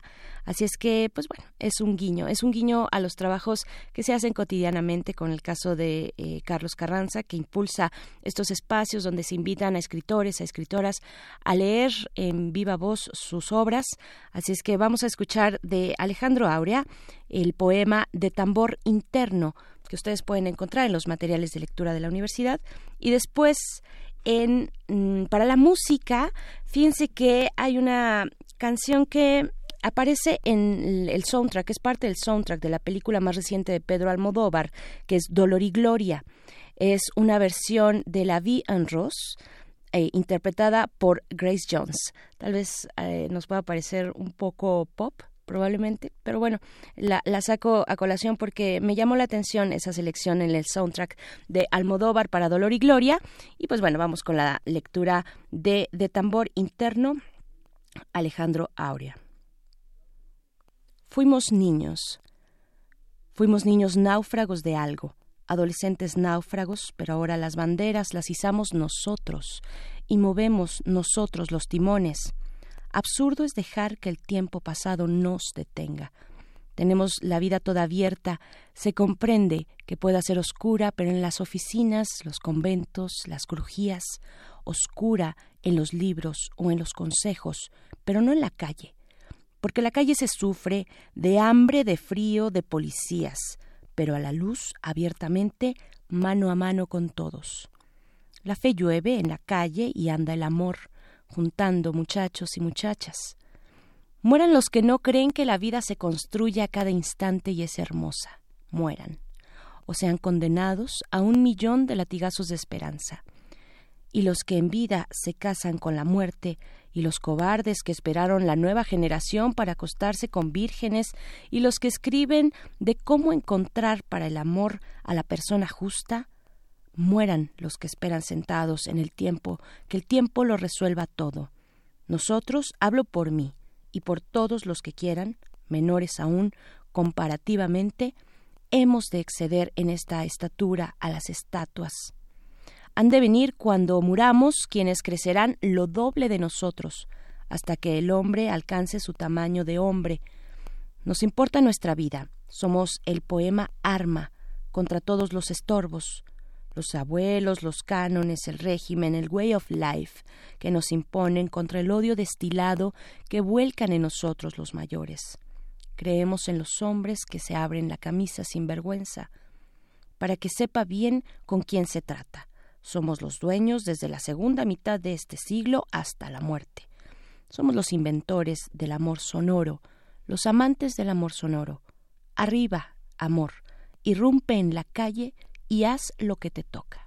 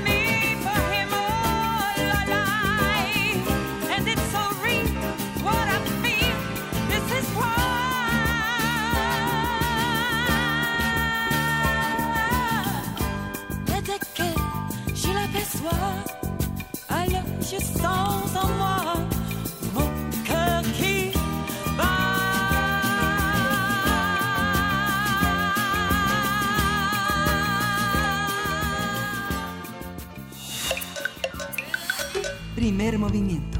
Hacemos comunidad. La mesa del día. Está con nosotros el doctor Alberto Betancourt, él es historiador, profesor de la Facultad de Filosofía y Letras de la UNAM y eh, pues también está a cargo cada jueves de la mesa que es de los mundos posibles. En esta ocasión, cuatro miradas a la 4T es el tema que nos propone y se pregunta y nos pregunta, nos preguntamos dónde está la izquierda y por qué urge su presencia, doctor Alberto Betancourt. Berenice Miguel Ángel, amigos que nos hacen el favor de escucharnos, muy buenos días. Pues yo creo que la izquierda mexicana eh, debe hacerse presente y mostrar su capacidad de construir alternativas legítimas, viables y sobre todo su capacidad de cambiar el curso de los acontecimientos. El gobierno del presidente Andrés Manuel López Obrador es, desde mi punto de vista, uno de los es el gobierno más poderoso en la época reciente de nuestro país. Es un presidente que tiene un bono de legitimidad por el número de votos que obtuvo, por la fuerza que tiene en el Senado de la República, en la Cámara de Diputados y por su respaldo popular, que pues sin lugar a dudas lo convierten en un gobierno en muchos sentidos único, con una gran fuerza. Pero tiene también es un gobierno complejo y contradictorio. Yo siempre que voy a hablar de este tema aquí en los micrófonos de Radio UNAM, regreso a visitar las notas sobre el príncipe de Maquiavelo de Antonio Gramsci y estaba yo leyendo el inicio prácticamente del texto en el que él habla de cómo en un momento dado el príncipe encarna como símbolo la voluntad colectiva, popular y nacional. Pero él dice que el príncipe moderno tiene que ser un colectivo. Tiene que ser, él, él, dice, por la época en la que está escribiendo, que debe ser un partido. Debe ser un colectivo capaz de reflexionar eh, y tomar decisiones. Y que es extraordinariamente peligroso que ese papel lo asuma una persona en particular, la, la de encarnar la voluntad nacional y popular. Y yo me estaba preguntando respecto a la complejidad del voto que se expresó en las urnas y llevaron a la presidencia a Andrés Manuel López Obrador y al movimiento que él encabeza. Desde mi punto de vista, pues es un movimiento que tuvo una gran capacidad de expresar lo que podríamos llamar una negación, iba a decir una negatividad, desde luego no porque sea negativo lo que pasó desde mi punto de vista, sino refiriéndome al hecho de que logró conformar una alianza muy amplia y heterogénea capaz de decirle no al PRI, al PAN y al PRD. Es decir, había claridad y había unidad en cuanto a lo que no se quería. Pero la alianza es tan heterogénea que en realidad podríamos decir que es una alianza que está conformada de muchas positividades diferentes, de tal manera que a la hora de decir qué es lo que queremos hacer con este inmenso poder que se obtuvo, pues están desde los salinistas que se montaron a la nave, los sedillistas, los foxistas, los calderonistas, las distintas tradiciones, los perredistas, las distintas tradiciones políticas de México, está las iglesias de ultraderecha y está desde luego un sector muy importante que es por cierto cuya que es por cierto el que con su presencia le da buena parte de su de su legitimidad al nuevo gobierno que es la izquierda o las izquierdas que están dentro.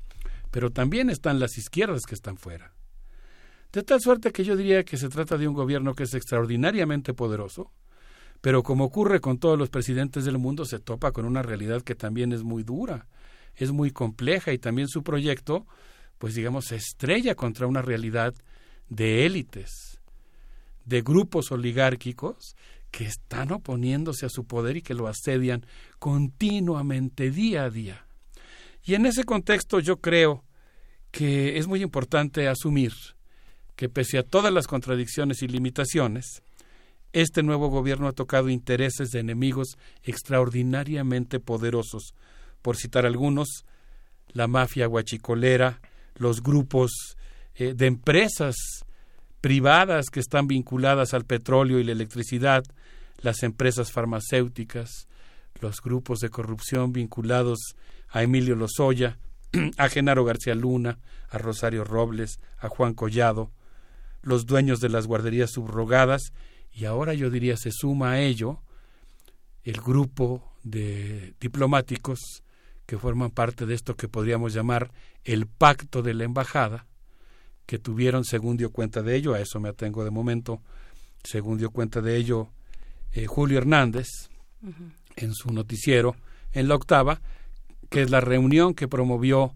Christopher Landau, el embajador de los Estados Unidos, para eh, reunir a un grupo de diplomáticos que presionen al gobierno de Andrés Manuel López Obrador para eh, tener mucho cuidado, que él tenga claro que debe tener mucho cuidado en la revisión de los contratos energéticos eh, relacionados con empresas privadas. De tal manera que estamos hablando de un gobierno que está en condición de un asedio extraordinariamente intenso. Y en esas condiciones, cualquier error es extraordinariamente costoso. Y por eso me parece que es muy importante que en ese contexto la izquierda mexicana muestre su capacidad de imaginar, de incidir desde dentro y desde afuera. Yo sostengo, ese es mi punto de vista personal, que existe, aunque sea en minoría y a contracorriente, conste que estoy diciendo que en minoría y a contracorriente, una fuerza de izquierda dentro del gobierno federal.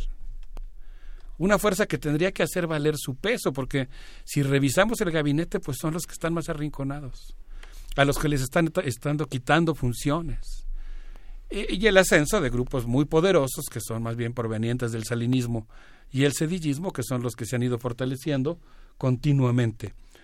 De tal suerte que existe una izquierda, desde mi punto de vista, que está dentro y en minoría, que tendría que hacer sonar su voz. Pero lo que yo sostengo es que también, y de manera extraordinariamente importante para la vida pública del país, hay también una izquierda que está afuera. Hay una izquierda que está afuera, eh, pondría como ejemplo el zapatismo, aunque no es la única fuerza. Están todos los movimientos sociales que se oponen al tren Maya o al ferrocarril transísmico, por citar dos casos. Y esa, esa fuerza de izquierda también, desde mi punto de vista, puede jugar desde un punto de vista ideológico, de análisis de la coyuntura política y de la eh, puesta en juego de valores que puede ser fundamental para la democracia mexicana. Y en ese contexto quisiera citar brevemente, evocar, digamos, no voy a describir puntualmente, voy a retomar solamente como inicio de un de una discusión sobre una línea temática, cuatro artículos eh, que ofrecen distintas miradas respecto a la 4T. El primero de ellos es del historiador colega Carlos Illades, que ha planteado en un texto que se llama Nunca rompimos un vidrio, que el presidente llegó a Palacio Nacional como resultado de un largo proceso de movilización social, pero sorpresivamente ahora que ha llegado a ese cargo tan importante, asume un supuesto monopolio del movimiento social y la totalidad de la sociedad que critica y califica de conservador a cualquier movimiento que se expresa fuera de la 4T. Y aquí el artículo plantea algo que me parece extraordinariamente interesante. ¿Cómo es posible que la movilización suscitada por la indignación que recorre a la sociedad mexicana en torno al tema de los feminicidios, un tema que es una herida abierta en nuestro país, eh, en lugar de recibir como respuesta la mayor empatía, la mayor preocupación, un gobierno que encabeza ese movimiento, que, bueno, o que respeta su autonomía, pero que sin lugar, que tendría, yo diría, de oficio, incluso por sentido común, pues la, el imperativo de ponerse al lado de esa causa. Y sin embargo, esto es lo que plantea Carlos Illades, aunque quizá yo le estoy dando mis propios énfasis, pues el presidente mostró una postura en la que estaba completamente descolocado. No una, sino en repetidas ocasiones eh, cuestionó al movimiento e incluso llegó al extremo de plantear que se trataba de cacerolazos como los que había habido en la época de Salvador Allende o pues eh, de que era algo parecido a la convocatoria de las mujeres de blanco. Algo que resulta realmente inexplicable, porque un gobierno que se plantea, aunque sea desde una perspectiva liberal, yo digo aunque sea porque yo pertenezco y defiendo una tradición que es más bien antisistémica, es, es mucho más radical, pero digamos, aún desde una perspectiva liberal progresista, pues un gobierno que está en favor de la igualdad es un gobierno que tendría que sumarse, yo diría en automático, de oficio, a una causa como la del movimiento feminista, y esto no ocurrió. De tal manera que, dice Carlos Illades, la protesta de las mujeres mostró la disfuncionalidad del Estado, su complicidad con prácticas opresivas, y de ahí pues resulta eh, bastante extraño que cuando se esperaría del gobierno una actitud de empatía, eh, pues lo que hay es una actitud de crítica. Lo mismo que ha ocurrido con las protestas de los migrantes, de las víctimas de la violencia y el narcotráfico, de los indígenas y de otros grupos de desposeídos.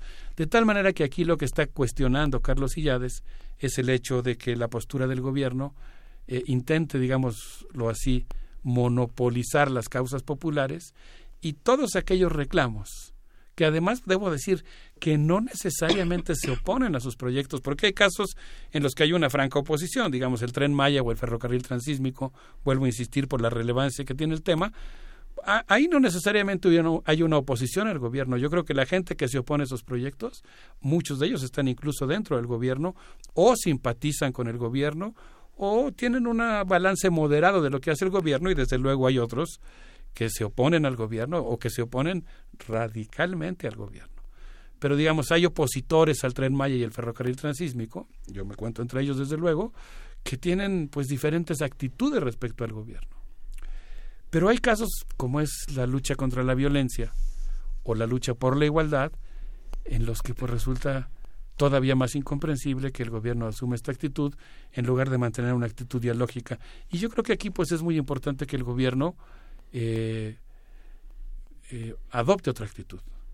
Porque además en las condiciones de asedio en las que se encuentra, pues un error de ese tamaño aumenta su vulnerabilidad de una manera francamente increíble.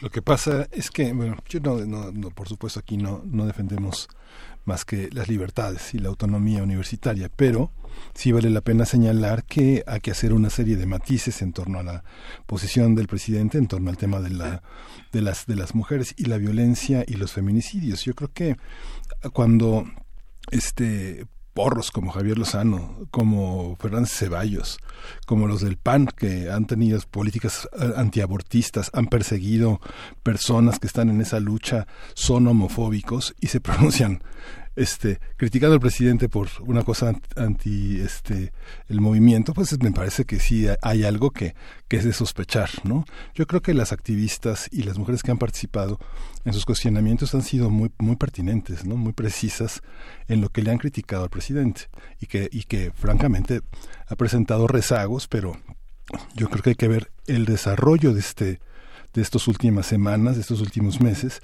y la postura y lo que ha logrado el movimiento, y la visibilidad que ha logrado, y la violencia que, a la que están sometidas cada vez más mujeres en el país, ¿no? y la visibilidad que tienen, gracias a las activistas.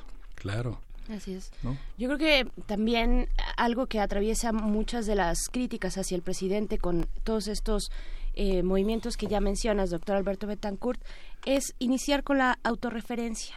Yo creo que cambiaría mucho porque no se niegan las eh, buenas intenciones que tiene el presidente ¿no? de, de, eh, con todo su proyecto de la 4T, pero generalmente inicia con la autorreferencia cuando se están exponiendo a las víctimas ahí, cuando lo importante y en el centro deben, deben ser las víctimas. Me parece que ese es un, un mal inicio ya de entrada, es algo eh, pues erróneo que el, que el presidente lo tome en su discurso, que se exponga de esa manera. Un, un ejemplo muy concreto es el decálogo, el decálogo contra la violencia eh, feminicida y de género, ¿no? donde el primer punto es eh, habla de él en el primer punto.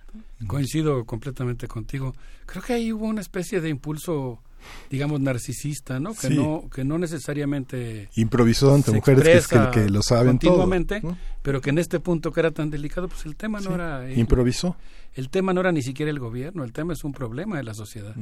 Y yo creo, en eso me gusta lo que plantea Carlos Illades, es un artículo que él publica en la revista Común, que pues eh, el gobierno en lugar de pretender monopolizar las demandas sociales, tendría más bien que alentar, encabezar y dialogar con los movimientos sociales, como ha ocurrido en este caso. Y a mí me encantó la respuesta. Sé que el feminismo, o mejor dicho, los feminismos son eh, tienen muchas expresiones, pero me encantó, me encantaron algunas de ellas que pues decían, no, pues ese no es un problema con usted, ¿no? Es un No, problema de la de sociedad que queremos que se resuelva y que se es. atienda. Yo diría, si les parece bien, que podríamos escuchar a Paulina y el Buscapiés con esta, esta preciosa pieza que habla de la vida en el campo mexicano. Vamos a escuchar y, Y volvemos. regresamos a seguir platicando. Así es.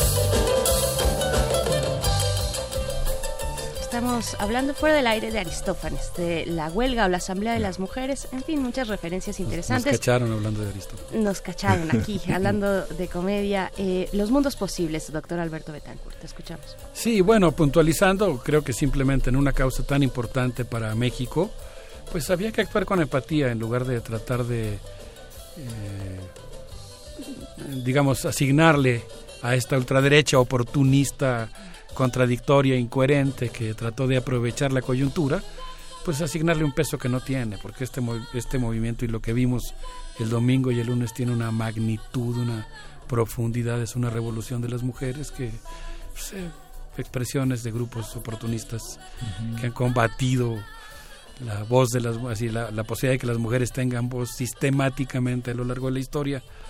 Pues ellos claro ellos quisieron montarse a eso pero pues era pues, no sé ni, ni siquiera una hormiguita un microbio tratando de subirse en un elefante no el, Sí. el elefante era otra cosa bueno por su parte Ricardo Orozco en un texto que se llama la 4T entre la espada y la cruz habla de las relaciones entre el Estado y la religión que son complejas y delicadas y se refiere al hecho de que pues esto ocurre sobre todo en los países en donde la colonia fue muy prolongada. Dice que la guerra de reforma, la segunda transformación, no fue victoria del iluminismo frente al oscurantismo, como se pretende en el relato oficial, fue más bien la redefinición de las jerarquías y los roles de ambas esferas, la estatal y la religiosa, y que a pesar de la subordinación del Estado y la, a, la de- pesar de la subordinación al Estado, la Iglesia pues sigue eh, tratando de hacer valer su fuerza. Y bueno, pues en este sentido, lo que plantea el autor de este texto, Ricardo Orozco, pues es el hecho de que eh, el presidente y en algún sentido Morena han planteado una mayor intervención de las iglesias en la vida pública y en ámbitos de la esfera estatal, como ha ocurrido, por ejemplo, con la licitación a la visión de Dios, con las reuniones del presidente con dirigentes de diversas iglesias prominentes de México, y que pues estas relaciones quizá tienen una postura un poco, creo yo, que menos crítica que el caso de, de Bernardo Barranco, que habla de peligros mucho más inminentes por este papel que se le está asignando a las iglesias, pero básicamente Ricardo Orozco plantea que no basta con programas sociales como lo cree el presidente para combatir los estragos y el desgarramiento que provocó la guerra contra las drogas iniciada por Felipe Calderón, que es una de las tareas que se le está asignando a estas iglesias en esta alianza política, la, la idea de que participen en el proceso de la reconstrucción de paz.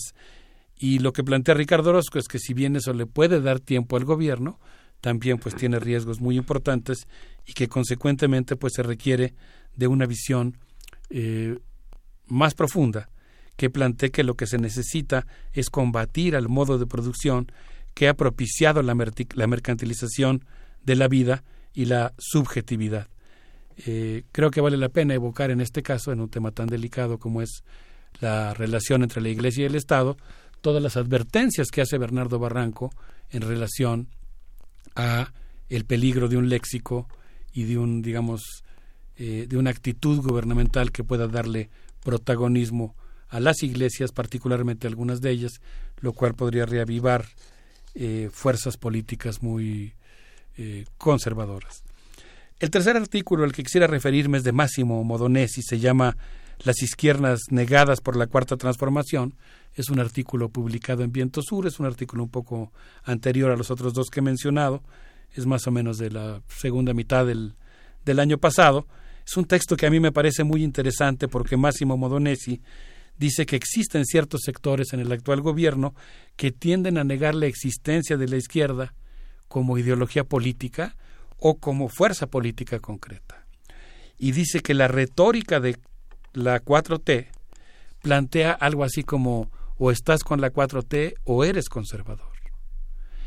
Y eh, a mí me gustó mucho la crítica que hace Máximo Modonesi porque él dice que esta postura pretende negar la existencia y el valor ético de grupos de izquierda que son antisistémicos, son anticapitalistas y que no aceptaron por diferentes razones y con diferentes estrategias participar en el gobierno o que por lo menos no comparten su visión desarrollista. De tal manera que la etiqueta de conservadores que se les ha asignado incluye un conglomerado muy amplio en el que caben desde el PRI, el PAN y el PRD, que por supuesto no son de izquierda, eh, sectores que comparten eh, una especie de fobia al estilo plebeyo del nuevo gobierno, es decir, vuelvo a referirme a fuerzas de derecha, pero este calificativo de conservadores está incluyendo también a fuerzas y movimientos sociales que son realmente de izquierda y que a veces están profundamente arraigados en las comunidades. Eh, en este sentido, pues una de las ideas que plantea Máximo Modonesi es que Morena tiene sobre sus hombros una tarea descomunal, puesto que debería de ser el espacio de contención de la derecha, aunque por el momento se ha convertido en el punto de convergencia del obradorismo puro y duro. Eh, se trata de una organización ciertamente sometida a muchas presiones, el ingreso de expriistas, panistas y perredistas, la falta de vida interna, la succión de muchos de sus mejores cuadros al gobierno y la lucha por los puestos, pero pues es una organización que tiene una fuerte presencia de izquierda, aunque hay que crear los catalizadores que la aglutinen y le permita jugar un papel de mucho mayor incidencia y construcción de subjetividad rebelde en el país. No sé qué opinan sobre esta. Pues yo estoy pensando en las comunidades, en, en comunidades indígenas que, que, que dentro de los foros que cada vez se tienen eh, posibilidad de armar y de, y de poder expresar eh, lo que son, se, se enuncian a sí mismas como, desde, como una identidad local y no nacional cuando el discurso del presidente apela completamente a lo nacional, a los grandes referentes de la historia, a las transformaciones nacionales, ¿cómo, cómo empatar estas visiones de comunidades que, que se enuncian desde lo local, que se llaman no mexicanos o mexicanas, sino, sino eh, mazaguas, sino zapotecas, sino, vaya, son discursos distintos, ¿no? De identidad. Ay, híjole, yo, yo creo que hay una, un sector muy importante de oposición a estos megaproyectos que sí está muy parado en lo local y que tiene toda una visión, yo le llamaría así, no, no es, la no es la- el concepto que se utiliza, que tiene toda una visión de lo que podríamos llamar un desarrollo endógeno que coordina, incardina lo local y lo nacional de una manera novedosa. O sea, yo creo que la gran mayoría de estos movimientos locales, eh, ha- haciendo un matiz a lo que tú dices, Sí, digamos, claro. eh, nada más proponiendo un pequeño giro para plantearlo, para recoger lo que tú estás eh, expresando como inquietud, pero haciendo un pequeño matiz, que sí están desde lo local, pero que más bien pretenden una articulación con lo nacional que es diferente. Incluso yo diría que esta defensa de lo local está defendiendo lo nacional, porque lo que está tratando de impedir es la transnacionalización del territorio y específicamente de los territorios locales. Pues el tiempo se nos ha acabado, Se nos va a quedar acaba. pendiente la cuarta, eh, el cuarto artículo, un texto de Ivonne Acuña sobre lo que ella llama los errores de comunicación de la 4T, un tema suculento y muy interesante que tiene que ver, por ejemplo, con el papel que juegan las mañaneras como un espacio fundamental de discusión pública, de, trans- de transparencia de lo que es el ejercicio gubernamental, de eh, espacio de interlocución, de canal de gestión de proyectos, pero también los enormes riesgos que tiene la sobreexposición, eh, la propaganda, eh, pues un ejercicio tan complicado como es ese que se realiza todas las mañanas y que es inédito. Pues creo que quedan muchas cosas pendientes, pero lo único que diría es que me parece que es muy importante que la izquierda mexicana eh, se aglutine, discuta, construya alternativas y logre incidir desde dentro o desde fuera, o desde dentro y desde fuera del gobierno en una coyuntura tan importante como la que está viviendo la sociedad mexicana. Pues te agradecemos gracias. mucho, Alberto, tus visiones y la investigación que semana a semana haces, que, que bueno, ya muchos sabemos que esto es un libro que se está escribiendo lentamente, con mucha serenidad y que pues va a tener unos enormes frutos. Muchas gracias por tu comentario, Miguel Ángel. Eh, pues así es, ¿no? Esperamos ir conformando poco a poco una, una visión del, de- del país y del mundo. Les propongo que nos eh, despidamos con moros y cristianos con esto que se llama Si se calla el cantor. Gracias por tus palabras, Miguel Ángel. Un abrazo para todos.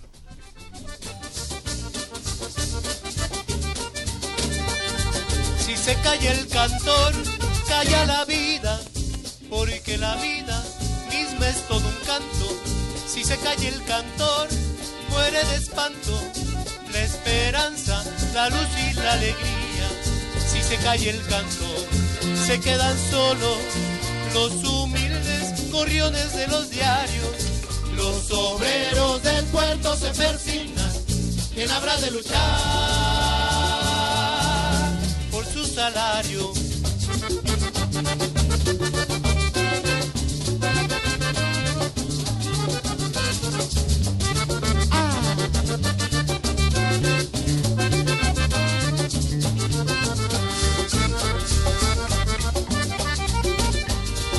Si se cae el cantor, muere la rosa. ¿De qué sirve la rosa sin el canto? Debe el canto ser luz sobre los campos, siempre a los de abajo. Que no calle el cantor, porque el silencio cobarde apaña la maldad que oprime. No saben los cantores de agachada, no callar jamás de frente al crimen. Primer movimiento. Hacemos comunidad. Estamos ya de vuelta y le damos la bienvenida a Jacobo Dayan, él es coordinador académico de la Cátedra Nelson Mandela de Derechos Humanos en las Artes de la UNAM y también está, eh, pues es colaborador de Primer Movimiento en esta sección que los jueves dedicamos a los derechos humanos. ¿Cómo estás, Jacobo Dayan? Te saludamos eh, Miguel Ángel Quemain y Berenice Camacho. Buen día. ¿Qué tal, eh, Berenice, Miguel Ángel? ¿Cómo están? Buenos días. Bien, ansiosos de escucharte, Jacobo. ¿eh? Pues mira, eh, creo que valdría la pena hacer una reflexión sobre eh, la marcha y el paro del pasado domingo y lunes. Eh, y me gustaría hacer como una reflexión, incluso en los términos que también lo hablaba el zapatismo. Es decir, las mujeres tuvieron que silenciarse el lunes, que no ser visibles el lunes, para voltearlas a ver, a, a ver y escuchar sus demandas. Como decía el zapatismo, nos tuvimos que tapar el rostro para que nos volteen a ver. Evidentemente, estamos, sea, afortunadamente diría yo, estamos ante una generación joven, pujante, que exige, eh, que está eh, es- eh, dispuesta a salir a las calles y exigir y no bajar los brazos, ante una sociedad que empieza a ser, creo yo, poco a poco más receptiva a estos temas y un gobierno que se, llama, se ha perma- perma- permanecido ausente. Yo no diría gobierno, sino gobiernos porque si a nivel federal no se quieren hacer las cosas, a nivel estatal se podría hacer algo. Entonces creo que eh, por ahí está la reflexión que me gustaría hacer, más allá de todo lo que se ha dicho. Eh, la agenda seguirá y, eh, y veremos si la sociedad y los gobiernos están a la altura. Me, me gusta, me- sí quería haber hecho esta pequeña reflexión antes de entrar tema de hoy, que eh, es si en México hay o no un conflicto armado interno. Eh, cada vez más estamos recibiendo informes, análisis, publicaciones de organismos nacionales e internacionales analizando el tipo de violencia que hay en México. Eh, hace ya un par de años hay un libro por ahí de un académico del CIDE, Andrea Sedberg, que se llama el libro En la niebla de la guerra, que hace un análisis sobre eh, la situación de la violencia en México y si en términos políticos eso es o no un conflicto armado. Recomiendo mucho la lectura de este libro y concluye que sí, que México está en un conflicto armado interno. Por, no, no en todo el territorio, sino en algunos territorios, en algunos momentos se han dado condiciones para hablar de un conflicto armado interno. Eh, la Comisión Mexicana de Defensa y Promoción de, los- de Derechos Humanos junto con la Universidad de Essex hizo también un informe ya hace probablemente un año, es menos tiempo, analizando eh, la violencia en México y también concluye lo mismo, pero desde términos jurídicos, es decir, eh, según el derecho internacional humanitario, si México está o no en un conflicto armado, México cumple con las características de un conflicto armado interno. Y el día de ayer sale un nuevo informe de la Academia de Ginebra, es decir, una, una universidad internacional renombrada, haciendo un análisis sobre la violencia de dos cárteles en México y las fuerzas del Estado. Jalisco Nueva Generación, el cártel de Sinaloa y las fuerzas del Estado. Y otra vez, según el derecho internacional, el nivel de organización, el control territorial, la intensidad de la fuerza con las que operan, de menos estos dos carteles y el Estado y las fuerzas eh, eh, militares mexicanas, alcanzan los niveles de organización, control territorial e intensidad para hablar de que en México hay un conflicto armado interno. Más allá de si lo es o no lo es, o si eso es una discusión meramente académica, técnica o legal, creo que hay una discusión que no hemos querido dar en México. Es decir, eh, vivimos niveles altos de violencia y ya, o estamos ante un nivel de violencia que alcanza el umbral de conflicto armado interno. Yo sé que suena muy fuerte, pues, porque estamos acostumbrados a oír esto en, guerras civiles, y la naturaleza de la violencia mexicana es otra, no es una no es una violencia producto de un interés de grupos armados por controlar eh, políticamente al país, sino hay violencia eh, vinculada con temas económicos. Pero bueno, si no tenemos esta discusión para saber el umbral de violencia, no sabremos qué marco normativo aplicar, es decir, no sabemos qué medicina poder tomar para poder eh, atender la, crisis. Es decir, hoy nos mantenemos bajo el mundo tradicional del marco de derechos humanos, pero si estuviéramos en un conflicto armado, entraría también el derecho internacional humanitario, que es aquel que aplica en conflictos armados internos, y entonces bajo un marco distinto, la protección a la población civil, eh, las actuaciones de las fuerzas del Estado, es decir, todo se ve desde otra óptica y políticamente todo se ve desde otra óptica. Recordemos las escenas de Guanajuato de esta semana. Son escenas claras de un conflicto armado, vamos, siete narcobloqueos, una ciudad o una región prácticamente sitiada. Y eso por decir eh, el de esta semana. Entonces, creo yo que nos hemos mantenido, y, y- y entiendo el por qué es difícil enfrentar eh, un cuestionamiento de si vivimos en un país en guerra, aunque si lo preguntamos en distintas regiones del país, la gente dirá que se vive en situaciones de guerra. Mientras no tengamos eso claro, evidentemente no podremos eh, encontrar soluciones claras.